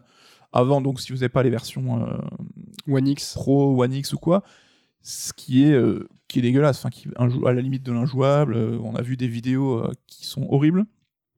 Ça fait Et- tiep, clairement. Ouais, c'est pas acceptable, surtout venant de, de, de CD Projekt qui a quand même une aura, qui avait cette, euh, ce côté on prend pas les joueurs pour des cons. C'est là où on se rappelle ce que tu disais tout à l'heure, c'est un petit peu bizarre aujourd'hui. Et ça nous questionne au-delà de ça, de tout ce qui est euh, cross-platform, l'incitation pour les, pour les studios de profiter du parc installé de toutes les consoles en se disant ben attends, il y a euh, je sais pas combien de millions, enfin il y a plus de 100 millions de PS4, il y a 40 millions d'Xbox. Euh, tu dis ça, je peux pas, je peux pas aller contre. Et donc du coup, euh, on t'incite. Là, on est sur trois plateformes différentes. Donc les, les PS4, Xbox Fat, les Cross, One X, PS4 Pro, Xbox Series X. PS5, donc on est sur 3, 6 plateformes. Enfin, Plus donc, le PC, plus, plus le. PC. Donc, encore une fois, je cherche pas de, à trouver des excuses. Je me questionne juste sur euh, tu vois, les, les, les- choix en fait, que le studio a devant lui et les décisions qu'il doit prendre. Et là, là, pas du gain, clairement, en se disant Mhm. ben, il faut que mon jeu il soit disponible partout. Ben, ça engendre tous ces développements-là. Si le titre il avait été ne serait-ce que tu vois une exclusivité euh, PS5, série X, PC dans un second temps pour les optimisations secondaires euh, et l'optimisation parfaite parce que les PC c'est plus puissant, ben, ça aurait peut-être été un petit peu différent. Là, euh, ils étaient face, tu vois, euh, je sais pas, euh, face à un développement, ils auraient peut-être développé quatre jeux euh, avec toute cette optimisation. Ça, ça questionne au-delà, en fait. Oui, de- de je ça. pense que c'est une tannée pour les devs de devoir travailler sur autant de machines et tout, ça je suis d'accord.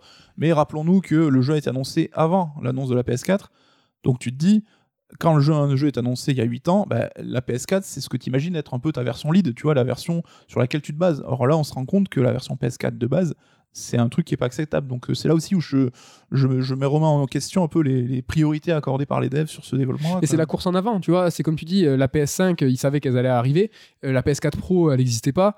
Tu vois, à un moment, est-ce qu'ils auraient dû dire, bon, bah, finalement, le début du dev, le, code source, le- le- les fondations qui sont sur les PS4 euh, FAT et Xbox, ben, on, les, on les kill, on les tue, on arrête. Maintenant, ça sera uniquement un jeu sur, euh, sur les- les next-gen et les PC. Tu vois, tu peux pas tout foutre à la poubelle. Enfin, Mais, c'est euh, compliqué aussi. Je pense même qu'ils peuvent pas parce que c'est le même jeu que tu mets sur ta PS4, sur ta PS4 Pro, sur ta PS5, c'est le même, la même boîte quoi.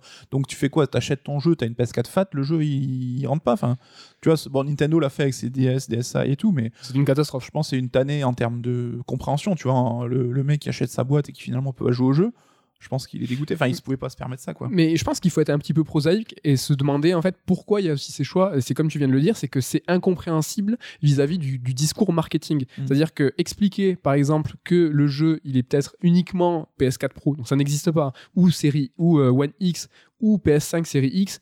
C'est trop compliqué, tu vois, c'est trop compliqué. Comment tu vends le jeu S'il faut, enfin derrière, ils se disent, c'est un message qu'on peut pas faire passer parce qu'il est trop complexe. Donc on est obligé de dire, bah, le jeu, il est sur PS4, Xbox Fat, il sort, il est aussi pour les next gen après. Ils, ont, ils sont face à une contrainte, euh, tu vois, de communication. ouais. Mais c'est là où ils ont fait un choix en fait de, sacrifier ces versions. Et d'ailleurs, ils les ont jamais évoquées dans la communication. On n'a jamais vu de vidéo, donc évidemment tout le monde a- s'est dit c'est un peu louche. Et ce que je trouve étonnant, c'est si le jeu était sorti en avril comme c'était prévu à la base, il aurait pas eu, tu vois, les next-gen pour en faire les versions euh, console euh, le plus pro- proche de la version PC, tu vois, les versions les plus acceptables, euh, sur lesquelles on va jouer tous les deux d'ailleurs, tu vois. Ils auraient eu que les versions euh, current-gen, enfin génération passée du coup maintenant, ça aurait été encore plus casse-gueule, je trouve. hein. Bien sûr, mais je pense que les, versions PS4, euh, donc FAT et Xbox, c'est des versions sacrifiées. C'est que dès le moment où ils ont dit on va basculer euh, pour favoriser les pros, les One X, les PS5 et les séries X, putain, c'est compliqué cette histoire. dès qu'ils ont décidé, tu vois, de favoriser les générations euh, futures, ils ont dit, bah, bah, tu sais, les rognes, là, les vieilles, c'est eux les versions sacrifiées. Oui. Eux, euh, ça tournera ce qui tournera, quoi. Euh, Mais après, c'est je- inadmissible vis-à-vis du consommateur. oui, oui, parce que j'ai pas de statistiques et je serais curieux d'avoir les chiffres, mais je pense qu'il y a une grosse, grosse part des joueurs qui vont jouer à Cyberpunk sur PS4 Fat et sur Xbox One Fat, quoi. Évidemment, Enfin, ne serait-ce que par le parc installé. hein. Et là, enfin, nous, euh, voilà, le jeu sort aujourd'hui, mais là, c'est certain qu'il va y avoir 10 jours de, de shitstorm. euh, en conséquence à ça, tous les mecs qui vont rentrer chez eux ce soir, ils vont jouer à leur jeu, ils vont voir que c'est dégueulasse. Ça va demander des, remboursements à la TOC et compagnie, quoi. Et au-delà de ça, on a même quelques promesses qui n'ont pas été tenues. Ça, c'est un peu plus courant dans le domaine du jeu vidéo, mais on avait par exemple des vidéos qui montraient des mouvements ou des possibilités de gameplay qui finalement ne sont pas dans le jeu final. Ça, bon, c'est point peut-être. euh, Ça arrive. ça arrive. Ça arrive, ça arrive. Rappelez-vous euh, du, de la présentation euh, de Breath of the Wild. hein, euh, où- franchement, rematez-la. hein, Downgrade, downgrade. c'est, ouais, bah, tu te dis, hein, downgrade, c'est vrai que c'est quelque chose qui est assez commun. On se fout de la gueule des studios. Après, euh, on, on appelle ça comme tu sais, les target, target renders. Donc, Ouais. euh, Et Witcher 3 était aussi connu pour avoir montré un trailer qui était beaucoup plus beau que ce qu'on a été le jeu au final. Et le jeu aussi était perclus de bugs à sa sortie, mais j'ai l'impression d'une manière quand même beaucoup moins grave que Cyberpunk. On passe maintenant au point de vue de la critique. ah, Alors là aussi, ça a été un petit sac de nœuds. Donc il faut noter que bah, les journalistes, influenceurs ont reçu le jeu dans des conditions particulières. Donc c'est le jeu, hein, c'est devenu monnaie courante aujourd'hui. Ton NDA, bah, t'as ta Xbox Series X euh, un mois et demi avant, mais t'as tel deadline pour parler de telle fonctionnalité, tel deadline pour parler d'une autre. En fait, c'est très récent ça. Ouais, mais les journalistes se retrouvent à, à être intégrés au plan com de l'éditeur, en fait. Alors, c'est pas pour les blâmer, comme je disais, on n'est pas là pour dire euh, eux, ils ont bien fait leur boulot ou pas. Parce que eux, évidemment, tu dis, bah, t'auras ta console un mois avant ou ton jeu une- dix jours avant. Bah, pour bosser, c'est un, c'est un luxe que tu ne peux qu'accepter, quoi. Ils peuvent pas faire autrement. Leur fonction, enfin la fonction de la presse, c'est informer. Donc tu peux pas dire, même pour l'intégrité, dire ben non, la série X euh, et la PS5, je ne les recevrai pas parce que je vais pas me plier à votre planning de com. Parce que je suis 100% intègre. Mais ouais, mais ils vont dire, ouais, mais moi je veux informer. Et ils sont obligés. Oui. Donc euh, c'est brillant, parce qu'on fait les constructeurs, là pour le coup, c'est du génie. Et les, les, les journalistes, bah, ils ont pas trop le choix. Ouais, mais ils se retrouvent quelque part manipulés. Et tu vois, on- certains leur reprochent ce côté passe-plat, tu vois, entre d'être juste un simple intermédiaire entre le développeur et le joueur. Bah, là, ils rentrent dans des plans de com, ce qui est l'inverse un petit peu de leur métier, quoi. Mais dans ce, dans ce cas, la pré-lancement, c'est hélas le cas. C'est vraiment des passe-plats. Et euh, condition particulière là aussi, c'est que uniquement dès que les PC ont été distribués, et là, bon, je n'ai pas l'info, donc je ne veux pas m'engager là-dessus, mais euh, tous les tests que j'ai lus ou les mecs qui ont testé, ils parlent d'une config super boostée sur une carte Nvidia 3090 RTX. Enfin, le top du top aujourd'hui, on va pas se mentir, qui vient à peine de sortir, qui coûte cher et qui est déjà en rupture de stock, donc euh, introuvable. Est-ce qu'il y a eu un partenariat avec Nvidia? Je ne le sais pas. Je me pose la question, j'aimerais bien avoir la On réponse. vous pose la question. En gros, est-ce que c'était pas, bah tiens, on te fournit ta clé euh, PC et l'obligation de jouer sur cette carte graphique Est-ce que, tu penses que ça vient de Nvidia ou ça vient de CD Projekt qui a fourni les. Nvidia est en bise avec CD Projekt parce que c'était un ambassadeur du RTX, etc. Ouais. Donc je pense que c'était quelque chose de couplé. En gros, on vous donne le jeu si vous le jouez sur cette version. Enfin, Ah, donc Bah, c'est je- sous l'impulsion. Peut-être. On se pose des oui, questions. oui, quoi. voilà, je, je, je- j'accuse pas, je pose la question, mais c'est une euh, coïncidence qui m'a Mais ça serait intéressant de savoir si c'est sous vraiment l'impulsion de CD Projekt qui a dit vous avez la clé si vous jouez dans ces conditions très précisément et qu'on ne vous voit pas euh, jouer autrement. Et euh, là où ça me pose problème, c'est que bah, tous les tests en fait sont sur des configs euh, de la NASA et qui représentent un jeu un peu utopiste dans le sens où, enfin, ça représente quoi, 5% des configs de joueurs? Et je dis ça au pif, hein, mais on sait qu'il y a des, des technophiles hein, comme nous qui achetons nos consoles next gen day one et il y a plein plein de mecs qui sont précipités sur les cartes, nouvelles cartes graphiques et c'est pour ça d'ailleurs qu'elles sont en rupture. Mais euh, l'image donc contrôlée par CD Projekt de son jeu, bah, c'est la version la plus optimale possible. Donc ce qui leur rend bien service et qui n'est pas du tout à l'image de ce que les mecs vont trouver chez eux. C'est là où vraiment ce côté-là me pose problème. Donc euh, de la même manière, les versions console, on- ils les ont reçues super tard. Donc là, nous on est jeudi, on a commencé à avoir un aperçu de ce que donnaient les versions console hier soir, donc mercredi soir. Autant dire que pour des joueurs qui sont moins informés, qui se tiennent moins informés que nous, bah, le mec qui a commandé son jeu à Micromania il y a 6 mois et qui est pas à l'affût de la moindre vidéo ou actu sur le sujet, bah c'est trop tard pour lui, tu vois. euh, Parce que clairement, tu vois, par exemple, Gamecult a dit si vous avez une PS4 Fat ou une Xbox One Fat, annulez votre préco. C'est. Faut pas acheter ce jeu, tu vois. C'est pas le même jeu, quoi. C'est autre chose. Et c'est là où tu dis, encore une fois, le journaliste, bah, il fait son taf parce qu'il te, malgré les conditions particulières, il essaie de t'informer et il va investir du temps et pour te pas faire passer le message. Mais il se retrouve un peu cadenassé à te balancer ça le mercredi soir en fin de journée, la veille du lancement, quoi. Donc, euh, je pense que les déçus, demain, on n'est pas prêt pour ce qui va se passer, quoi. Ouais, mais ils ont pas le choix. Et euh, du coup, on a aussi cette problématique euh, avec ces histoires de patch. On sait que le jeu a été pressé il y a deux mois parce que c'était, il devait sortir d'abord en novembre et que les versions pressées étaient, étaient faites dans cette optique-là. Donc les fameuses éditions Gold. Et comme on en a l'habitude maintenant, ben, en day one, tu as ton patch euh, qui vient corriger certains problèmes, etc. Donc là, on sait que ça a été un enjeu énorme et que c'est des projets à, à charbonner de ouf pour euh, créer le patch le plus performant possible pour que day one, ben, ça corrige une large part des défauts du jeu. Là aussi, encore une fois, à l'heure actuelle, aucun test euh, ne peut confirmer ce qu'apporte ce patch. Donc tous les tests ont été effectués avant cette sortie du patch euh, Day One. Ils ont eu un patch des zéros, c'est-à-dire que Oui. pendant leur, leur phase de test, ils ont quand même eu un moment une mise à jour qui a amélioré certaines choses. Mais là encore, tu te retrouves à véhiculer les promesses de- du développeur qui te dit bah, j'ai ce patch euh, Day One qui va améliorer plein de trucs, mais tu peux pas le garantir et tu ne sais pas ce qu'il améliore. Donc là aussi, tu as un message qui est un peu troublé. Et euh, là aussi, le, débat un peu philosophique, est-ce qu'un jeu doit être testé en version vanilla? Est-ce qu'il doit être testé en tenant compte de ce patch Day One? Là, moi, je vais me faire l'avocat du diable dans le sens où, du point de vue du studio, euh, est-ce que c'est euh, entre guillemets honnête de, voir son jeu testé dans les conditions euh, qui ne seront pas celles des joueurs Il faut savoir qu'aujourd'hui, euh, on s'en rend plus compte, mais euh, l'essentiel de nos consoles euh, PS5 et série X et même les, consoles précédentes sont 100% connectées. C'est vrai qu'on a tous nos consoles en veille, mais il faut savoir que la plupart des jeux auxquels on joue, en fait, si tu te déconnectes, tu peux pas jouer. Par exemple, Assassin's Creed Valhalla, c'est le cas. Tu vois, on, on le savait même pas. Mais en fait, c'est des, hum, des jeux en fait qui, qui, qui nécessitent la connexion permanente pour la data, pour tout ce qui est données de jeu. Ubisoft va un petit peu analyser votre façon de faire, euh, les zones où vous allez, le Voir craft que vous marche, faisiez, voir ce qui marche et ce qui marche pas. Donc, c'est de la connexion obligatoire. Dans ce sens, dans ce sens euh, tu peux, c'est difficile de se dire que ce patch Day One, en fait, il fait pas partie intégrante du jeu. Même si tu es par exemple au fin fond de la campagne et que euh, tu vas t'as acheté son- ton Cyberpunk, hélas, quand tu vas le mettre dans ta, dans ta console, encore une fois, c'est à vérifier. On sait pas. Là, nous, on va rentrer chez nous, on va le lancer. Mais il est, c'est sûrement le cas. Cyberpunk est connex, doit être, tu dois y jouer connecté. Dans ce, dans, dans- en ce sens, si tu rentres chez toi et que tu mets ton jeu, tu pourras pas lancer le jeu. Donc, euh, le patch fait partie intégrante. Donc, euh, c'est peut-être un petit peu dur de voir ces tests qui vont, tu vois, éclater euh, euh, et, et- et faire véhiculer en fait toutes ces, ces rumeurs. Et c'est pour l'instant, c'est pas des rumeurs, c'est avéré. Tous ces bugs, euh, mais des, des bugs qui vont être peut-être corrigés, je sais pas. Oui. C'est là où tu es un peu sur une corde raide, c'est ça reste une une possibilité, ils seront peut-être corrigés, donc tu as une notion d'espoir, etc. Mais peut-être pas en fait. S'il faut le patch des zéros qu'ils ont installé, ça sera le même que le patch des one. C'est ça, on sait pas. Mais euh, là aussi, pour les journalistes, encore une fois, on ne jette pas la pierre, mais ils se sont pliés au jeu du NDA, ils ont tous sorti leurs tests le même jour à la même heure. Alors il y en a certains qui ont dit bah, c'est un avis, je reviendrai dessus euh, sur un truc complémentaire, un avis complémentaire quand j'aurai le jeu avec le patch Day One. Et c'est vrai que tu parles de cette connexion potentiellement obligatoire. deux choses, c'est qu'il faut que ce soit euh, vraiment indiqué, que tu puisses être informé quand tu achètes le jeu. Et si c'est pas le cas, notre ami Caillou qui devient aussi euh, Rappelez-vous. voilà on le cite régulièrement dans ce podcast lui c'est un mec qui a une connexion de merde s'il achète euh, je crois qu'il a une PS4 Fat en plus Ouais. mais s'il achète Cyberpunk demain rien que de télécharger le patch qu'on annonce autour de 50-60 gigas bah, il va mettre 100 000 ans et ça va être déconnant. Enfin, moi, je sais que mon père, bon, c'est peut-être le dernier représentant de son espèce là-dessus. Mon père joue aux jeux vidéo, mais il ne veut pas brancher sa console sur le net parce que pour lui, tu sais, c'est ah, j'aime pas ça quoi. Il, Ils vont, il a euh, raison. Ils vont voir euh, ce que je fais euh, dans mon salon et tout. Enfin, tu sais, la flip des gens un peu. il a pas tort. Hein.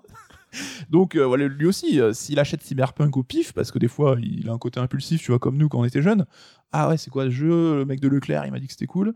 Bah pareil, il sera, bien pénalisé quoi. Ça, c'est des choses à vérifier. Encore une fois, il faut qu'on qu'on check. Et en tout cas, dans la communication euh, des développeurs et des éditeurs, hein, parce que c'est important aussi, c'est une notion qui doit être un petit peu plus transparente. C'est vrai que cette connexion obligatoire, euh, c'est devenu tellement une habitude de consommation que personnellement, en tout cas, moi, je je fais plus je fais plus attention. Je Oui, sais, je même plus. internet, on sait même pas comment ça Je se sais passe, même pas si je suis connecté ou pas, j'en sais rien. Et on a la chance d'avoir la fibre. Alors j'en place une parce que j'ai la fibre depuis moins d'une semaine. Oui, mais je sais même plus aujourd'hui quel jeu nécessite une connexion obligatoire et quel jeu ne nécessite pas. Je sais pas. Après, on n'est pas bête, hein, ça va dans le sens de l'histoire. On a vocation à avoir nos consoles de plus en plus connectées. Donc oui, ça, devient une habitude, mais faut pas négliger non plus la part, euh, enfin les gens qui n'ont pas tous des bonnes connexions, ce genre de choses. Donc euh, là-dessus, encore une fois, hein, la presse euh, se voit euh, mis dans une position un petit peu délicate. Et après, là aussi, c'est que son rôle de la presse a énormément changé. hein. Ce qui était avant un prescripteur d'achat, aujourd'hui, c'est plus tellement le cas. Et surtout, aujourd'hui, ben, la sortie d'un jeu ne marque pas la fin de l'aventure. Donc, euh, euh, on a des jeux comme No Man's Sky, ils vont être, euh, ça fait quoi 5 ans que le jeu est sorti, il a des euh, mises à jour régulières. Le jeu était sorti dans un état aussi euh, mal branlé, loin des promesses, et donc très décevant. Aujourd'hui, apparemment, c'est un pur jeu, donc toutes les mises à jour ont fait le taf, et c'est vraiment cool ce qu'ils ont fait. Une analogie marrante avec No Man's Sky, tu m'as montré une vidéo tout à l'heure avec euh, Jurassic Park à la flûte, Ouais. et la même vidéo est sortie sur Cyberpunk. Peut-être que dans quelques années, Cyberpunk sera euh, aussi abouti que No Man's Sky aujourd'hui. quoi. Et ces journalistes, ben non, t'as l'émergence du game as service, donc un jeu qui va être alimenté en contenu aussi. Donc euh, on sait que la presse, c'est pas euh, là où l'argent coule à flot. Il y a des histoires d'emploi du temps, de temps incompressible aussi à respecter. Donc est-ce qu'un mec va être dédié à suivre un jeu tout le temps? Est-ce qu'ils peuvent se le permettre ou pas? C'est compliqué. Ah, vu les rédactions aujourd'hui, tu vois, qui sont euh, assez ramassées parce qu'ils n'ont pas le choix, c'est dur, non C'est franchement, c'est pas évident. à part jeuxvideo.com qui a une force de frappe assez colossale là-dessus. Mais tu l'as dit, c'est que le Cyberpunk, dans 6 mois, 1 an, 5 ans, n'aura peut-être plus rien à voir avec la version d'aujourd'hui. Et même nous, tu vois, en tant qu'éditeur de, de bouquins, on c'est des questions qu'on se pose quand un jeu sort, c'est à quel moment on doit le traiter Est-ce qu'il y a des jeux où on doit attendre un petit peu qu'il évolue dans le temps? Tout en restituant évidemment la chronologie des choses, parce que c'est pas qu'un jeu devient bien 5 ans après qu'il faut négliger ce qu'il a été en Day One, ça reste toujours un problème. Et là, on est un peu dans une ère de l'early access euh, permanente, hein, alors ce qui est devenu euh, courant sur PC et complètement assumé comme tel, mais on voit certains jeux qui sont des early access déguisés. Et c'est là où c'est problématique, quoi, quand on te cache un petit peu l'information. C'est clair.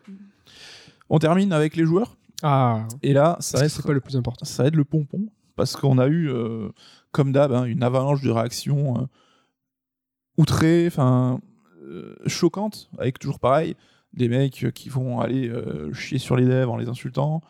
T'as au contraire des mecs qui vont défendre le jeu versus les en allant alpaguer les journalistes en disant non vous êtes des connards parce que tu critiques mon jeu que j'attends alors que le mec le joueur il n'a même pas touché au jeu hein. donc t'as un mec qui a joué 60 heures et tu vas essayer de lui apprendre la vie en disant non non mais t'es un connard alors on sait qu'on est dans une industrie euh, avec la passion qui est au centre. On a beaucoup de joueurs passionnés, même les journalistes sont passionnés, les développeurs sont passionnés. Et c'est quelque chose qu'on retrouve euh, pas que dans le jeu vidéo, dans le cinéma, on a vu avec tout ce qui était les fandoms euh, sur les jeux, sur les films un peu, je sais pas, Marvel, DC ou quoi, avec des scandales de ouf, des mecs qui vont harceler Gal Gadot parce qu'ils trouvent qu'elle a pas assez des gros seins pour jouer Wonder Woman, enfin, des trucs aberrants. Salut les tarés. Il faut dire que dans le jeu vidéo, on est vraiment pas gâté, donc euh, on a une avalanche de gros cons euh, partout. Alors, Voilà, Et je- sa petite parenthèse, hein, c'est que on n'est pas gâté dans le jeu vidéo, euh, mais c'est la même dans le cinéma. et allez faire un tour sur les forums politiques. hein. Je pense que là, vous allez avoir du gratin. Oui, mais les joueurs ont pour eux d'être très connectés, très euh, consommateurs d'outils, de réseaux sociaux comme Twitter, etc. Donc je pense qu'on les voit un peu mieux que tu vois euh, ton tonton euh, relou qui mate Pascal Pro et qui te fait chier au repas de Noël mais qui va pas les tweeter.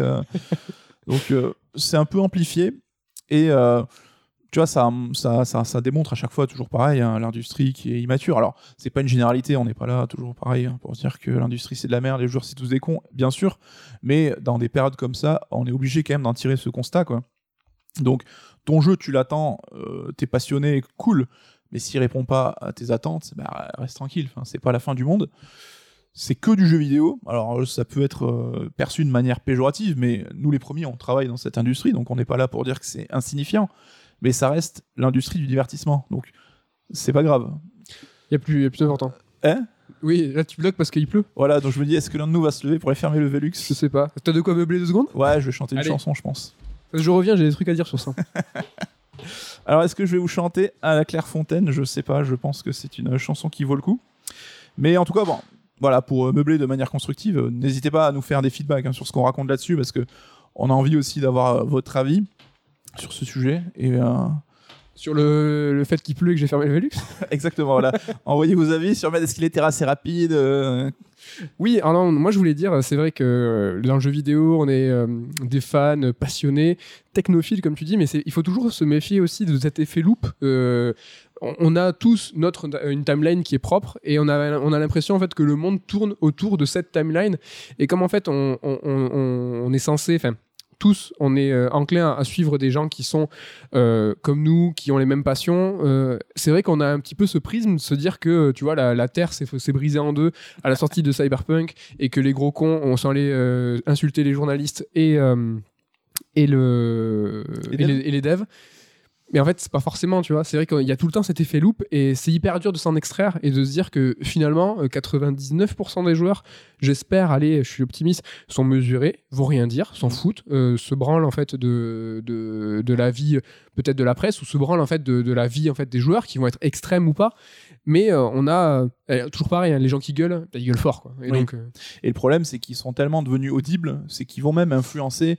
Bah, on a vu des mecs qui envoyaient des, des joueurs qui envoyaient des tweets aux journalistes qui allaient tester le jeu, presque en disant euh, Belek, mec, euh, fais Ah. gaffe à ce que tu vas dire euh, sur mon jeu, quoi. En gros, enfin, tu vois, le, le joueur qui est tellement investi que presque il met la pression au testeur en mode euh, fais gaffe à ce que tu vas écrire sur le jeu.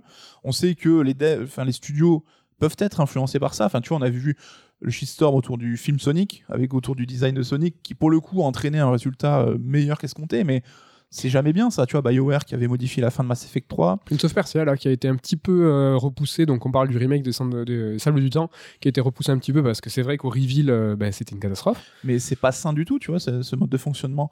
Et c'est vrai que à l'époque, bah, ton jeu t'a à chier, il t'a à chier. Alors euh, c'est cool aujourd'hui, c'est qu'un jeu à chier peut devenir bon, donc c'est positif. Et du coup, euh, le fameux adage de Miyamoto n'a plus lieu d'être. hein. mais non, mais faut faut la refaire. Mais avec ce que tu viens de dire, un jeu à chier peut devenir bon, tu vois. Faut refaire la- le même avec Miyamoto à côté. Mais euh, les choses étaient quelque part peut-être un peu plus simples. Et euh, Un peu plus simple, c'est ça. Peut-être pas un peu plus sain, mais un peu plus simple. en Ouais. tout cas. Donc euh, voilà pour un peu ce récap des événements. Et ouais, un truc aussi, c'est que même on a vu certains journalistes ou critiques qui montraient un peu du doigt leurs collègues aussi. Et ça, je trouve, bah, je trouve pas ça super pro et c'est pas le bon exemple que tu donnes aux joueurs justement. Si tu dénonces une industrie qui est, euh, en- qui est un peu euh, naïve, un peu euh, con-con, bah montre l'exemple quoi. Enfin, surtout aller euh, faire chier les collègues en les mettant, en jetant sous le train, c'est pas, pas très cool. Faut accepter tout simplement une diversité d'avis, peut-être? Et belle transition parce qu'aujourd'hui, on est tombé dans un monde en fait où un jeu, il n'y a plus de nuances en fait. Le jeu, c'est soit ah c'est le Gotti, euh, c'est le meilleur jeu de tous les temps, soit c'est une grosse merde, euh, l'achetez pas, euh, fuyez pauvre fou quoi. on n'accepte plus une industrie avec des jeux moyens, des jeux corrects, des jeux bien mais pas exceptionnels. Tu vois, j'ai lu pas mal de tests autour de Cyberpunk. Ce qui a l'air de se profiler, c'est que c'est un bon jeu malgré tout, qu'il a des défauts inacceptables et qui peuvent être rédhibitoires et ça, il n'y a pas de débat là-dessus, mais que c'est un bon jeu. Le problème, c'est que ce n'est pas le grand jeu qu'on avait espéré en fait. Et j'ai l'impression que ça, ce n'est plus audible aujourd'hui.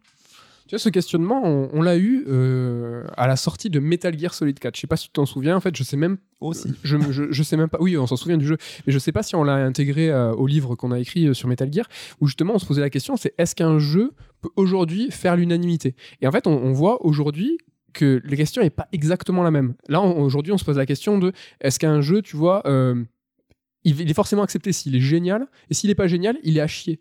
C'est c'est la- la- subtil hein, différence. C'était avant, on se demandait est-ce qu'un jeu peut de façon unanime dire tout le monde, que ce soit la presse ou les joueurs, ce jeu il est génial. Donc c'était un MGS4 parce qu'il était déjà tu vois un peu clivant, tu vois. Ne serait-ce que, ça, le fait que ce soit un jeu qui est qui demande un- qui est quatrième, cinquième, sixième épisode, qui était une suite et qui arrivait, qui était très très vendu. On se demandait mais comment il va être perçu par les joueurs? Là non, c'est un petit peu différent. C'est ou c'est à chier ou c'est euh, c'est génial. Et en fait, tu vois la question elle est un peu différente. C'est pas pareil. Ouais, je vois ce que tu veux dire. Mais euh, on l'a vu avec Last of Us 2, hein, le, le deuxième gros triple A immense euh, jeu de l'année. Enfin, ça a été un shitstorm aussi à la sortie. Ça a clivé de ouf. Euh, Death Stranding, c'était pareil. Enfin, ce qui me fait un peu peur, c'est qu'on voit que tu as certains studios bah, qui prennent ça à bras le corps en disant de toute façon, tu clives, autant aller à fond dans ta vision d'auteur. Tu en parlais des triple A d'auteur, on en a fait des podcasts là-dessus. C'est un sujet qui, qui nous plaît pas mal. Donc là, tu as la version. bah, Ok, ben je m'en fous, je vais à fond dans mon truc et puis je clive, je clive. De toute façon, c'est comme ça qu'une œuvre aussi doit fonctionner. hein. Donc, euh, Last of Us 2, Death Stranding, les mecs, ils vont à fond dans leur délire. Ça plaît, ça plaît pas, c'est pareil. Et à l'opposé, t'as les mecs, on en parlait il y a deux semaines, Ubisoft, en mode, bah, je veux pas cliver, je veux plaire à tout le monde, donc je vais faire un jeu avec rien qui déborde, euh, tout qui se passe bien, et au final, t'as un jeu qui est un peu, qui Peu perd fadasse, saveur, ouais. qui perd en identité. Et euh, c'est ça qui nous attend aujourd'hui pour les AAA, c'est soit le jeu un peu random euh, que tu joues et que tu oublies à la seconde, qui est juste là pour te divertir, soit le jeu qui va prendre tous les risques et cliver euh, jusqu'au, de manière jusqu'au boutisme, enfin jusqu'au boutiste. hein. Alors là, les auditeurs sont déjà au courant, mais les- les- parce que les Game Awards sont passés. Mais euh, c'est un bilan qu'on avait dressé, c'est que ça fait deux ans que le, le jeu qui clive est pas élu. Ouais. Et là, euh, en tout cas pour tous les deux, on voit bien Last of Us euh, 2 être Game of the Year parce que on, pense qu'il Qu'il mérite. Pour nous, c'est un chef-d'œuvre. Mais je commence à me demander. Là, tu vois, je sais pas, là, vous savez déjà, mais peut-être qu'il va, il va, il, va tomber parce qu'il est trop clivant. Cyberpunk n'est pas dans le, dans le pool de, de nominés parce qu'il est sorti euh, trop tard. en fait. Mais comme euh, Smash Ouais. Bros à l'époque. Voilà. Donc, est-ce que ça va être, euh, je sais plus les nominés, il y a Hades, il y a Animal Crossing, il y a Ghost of Tsushima, de Ghost of. Tsushima FF7. Mais là, je me demande. hein. Ben, euh, là, j'ai trop hâte. Bon, tout ça, on va pas euh, épiloguer là-dessus parce qu'on va vous faire une émission la semaine prochaine, débrief des Game Awards. Mais pour revenir à ton sujet, voilà, euh, qu'est-ce qui nous attend? Des jeux clivants, des jeux qui font l'unanimité. C'est vrai que c'est un petit peu compliqué et on sait pas trop ce qui nous attend. Voilà. Et donc, bah, pour conclure, hein, on se rend compte qu'on est quand même dans une industrie, mais globalement dans un monde toujours un peu problématique là-dessus. Avec, on perd tous du temps, de la salive. euh, Après, euh, un gage qu'à nous de couper Twitter et d'aller vivre notre vie euh, tranquille. hein. Mais euh, c'est dommage. Ça rend service à personne, comme je disais en intro. Ça, ça, ça crée des, des confrontations qui n'ont pas lieu d'être. Mais euh, surtout, ce qui est important, c'est que c'est des, du brouhaha qu'il y a avant la sortie du jeu, en fait. Et nous, euh, alors je dis pas qu'on est des héros, hein, mais notre postulat, même à l'époque, quand on avait notre blog Console Syndrome et tout, ça a toujours été bah, les jeux vidéo, c'est cool, mais c'est intéressant d'en parler au moment où il est sorti. Ah, mais même après. Quoi. Et même après, parce que c'est là où c'est c'est cool, c'est là où tu peux avoir euh, poussé la réflexion. Donc, enfin, nous, on va faire, euh, essayer de faire Cyberpunk et de vous faire un Surstrike EX là-dessus. Mais c'est la démarche qu'on a dans nos bouquins aussi, c'est bah, le temps long, le recul et euh, analyser le truc, euh, la matière première, plutôt que de s'écharper sur du vent, parce que 99% des gens qui ont parlé de Cyberpunk ces trois derniers jours n'avaient pas, pas joué au jeu. Mais ça, c'est intéressant et je pense que ça mériterait peut-être une prochaine émission, une prochaine chronique. Euh, mais ce brouhaha, en fait, il faut se demander d'où il vient. Il vient de ce que les gens euh, savent du titre, de la communication qui est faite par le studio, par l'éditeur par l'information que les journalistes vont transmettre parce que eux ils savent des choses parce qu'on leur donne des informations et en fait il faut savoir que hum, les choses, enfin, l'industrie a beaucoup changé, la communication a beaucoup changé. Tu as parlé tout à l'heure, par exemple, de Zelda Ocarina of Time. Est-ce que vous vous rappelez, euh, à l'époque qu'il est sorti euh, à Noël, euh, 98, Mm. euh, il était en rupture de stock, il était introuvable. Et en fait, si, bien sûr qu'à l'époque, il a fait l'unanimité. Tout le monde a dit que c'était génial. Tout le monde n'a pas, pas pu y jouer parce qu'il était en rupture de stock. Maintenant, retranscrivez ça aujourd'hui, un jeu euh, complètement exceptionnel, repoussé à maintes reprises, comme Cyberpunk aujourd'hui. Mais euh, Ocarina of Time, on n'avait absolument pas connaissance des crunchs. C'était le cas, euh, garanti, hein, j'en sais rien, mais je vous le garantis. Et euh, moult fois repoussé, en rupture de stock, donc problème de réapprovisionnement. Cette situation, en fait, qui pour nous, tu vois, nostalgique, euh, euh, fantasmé, super, tout s'est bien passé, c'était un moment magique de notre adolescence. Mais aujourd'hui, cette même situation, c'est un tableau qui est noir, c'est du brouhaha, c'est le bordel, c'est crasseux, c'est que du, c'est de la négativité. Et en fait, c'est ça qui est intéressant, c'est deux situations qui semblent assez similaires à des époques qui ont rien à. Enfin, on va parler de plus d'un temps, mais en fait, ça change tout. Et c'est la façon dont on nous communique aujourd'hui l'information qui a, qui, a, qui a fondamentalement changé. Et euh, ouais, et pas tant l'industrie que le monde qui change en fait. Oui, quoi, oui, bien et sûr. Les Oui. usages qu'on en fait. euh. Et- évidemment, c'est vrai que ben, on en parle souvent, euh, nous, euh, de ces crunchs, euh, la façon dont les jeux sont faits, ça nous intéresse beaucoup, mais euh, il faut jamais oublier que c'est ce, que, ce qui nous est communiqué, la façon dont les informations s- euh, fuitent euh, sur le développement japonais, c'est beaucoup plus euh, secret. Et spoiler, euh, je fais un petit peu de communication, suivez euh, nos, nos actus en janvier, on va sortir un bouquin qui va vous parler du développement japon- japonais, des crunchs qui se passent au Japon euh, et qui se passaient il y a plus de 20 ans. Les mecs qui passaient six mois dans le, studio sans rentrer chez eux, qui dormaient là-bas sous le bureau. C'est devenu folklorique presque. C'est un petit truc insolite rigolo, alors que remis à l'échelle de ce qu'on parle, dans les sujets dont on parle aujourd'hui, c'est tout aussi C'est scandaleux que c'est des projets et Rockstar des gens qui ont- c'est des gens qui ont perdu des vies, qui ont perdu des vies de famille. Euh, et ça, c'est exactement la même chose. Et c'est vrai qu'on a plus tendance à tomber à bras raccourcis sur des studios qui sont occidentaux, à raison, parce que euh, c'est le cas. Ce qu'ils font, c'est est plus accessible. mais l'info est plus accessible. Ce qui se passe au Japon et ce qui s'est passé au Japon, c'est exactement la même chose. C'est juste que l'information ne nous, ne nous arrive pas. Et on a une espèce de, de- de prisme euh, embellissant, en fait, de certains jeux japonais, de certaines productions japonaises, de certains euh, studios et constructeurs. Mais c'est juste que des fois, il faut euh, peut-être un peu prendre du recul et se stabiliser, se dire euh, tout ça, c'est pareil. En fait, les méthodes de, de développement, elles sont un petit peu globalisées. hein. donc, Mhm. Ça n'empêche pas de vouloir souhaiter que ça aille mieux, évidemment, c'est pas ce qu'on dit. sûr. Mais là, on n'est pas sur une configuration où on sait qui sont les gentils et les méchants. C'est juste, on sait qui sont les méchants, enfin, dont on est au courant. Parce qu'on sait. Voilà. Donc, c'est-à-dire que bah, peut-être ceux qui ne sont à l'abri bah, mériteraient beaucoup plus d'être euh, mis au pilori que euh, celui qui ramasse. Enfin, tu vois. C'est toujours. euh, Enfin, tu vois, c'est pas comme en politique, tu vois, t'as pas le peuple qui est gentil, les politiciens c'est les méchants, une version, tu vois, très binaire. Aujourd'hui, on commence un peu voir poindre, tu vois, cette façon de voir les choses. Les studios et les, les, les éditeurs c'est les méchants, les joueurs c'est les gentils. Non, c'est pas comme ça que ça se passe. Si tu veux être vraiment prosaïque, déjà, c'est pas des joueurs, c'est des consommateurs. On est nous jugés comme des gens qui vont acheter un produit, produit certes euh, est une œuvre d'art euh, artistique faite par des développeurs et des éditeurs, mais l'idée, encore une fois, c'est de savoir qu'est-ce que qu'est-ce qu'on sait quoi. Et euh, quand aujourd'hui, euh, merde, T'as perdu euh, ton ouais, fil j'ai de perdu mon fil. tu sais quoi, je vais vous teaser sur saison pro- le, le, Revenez la, la semaine prochaine. Meilleur cliffhanger de podcast ever. numéro prochain. Putain, et franchement, c'est la première fois que ça m'arrive aussi frontalement. Quoi. Mais bon, je sais pas ce que je voulais vous dire. Qu'on était très engagés euh, sur le- le- les studios, les développeurs, les gentils et les méchants.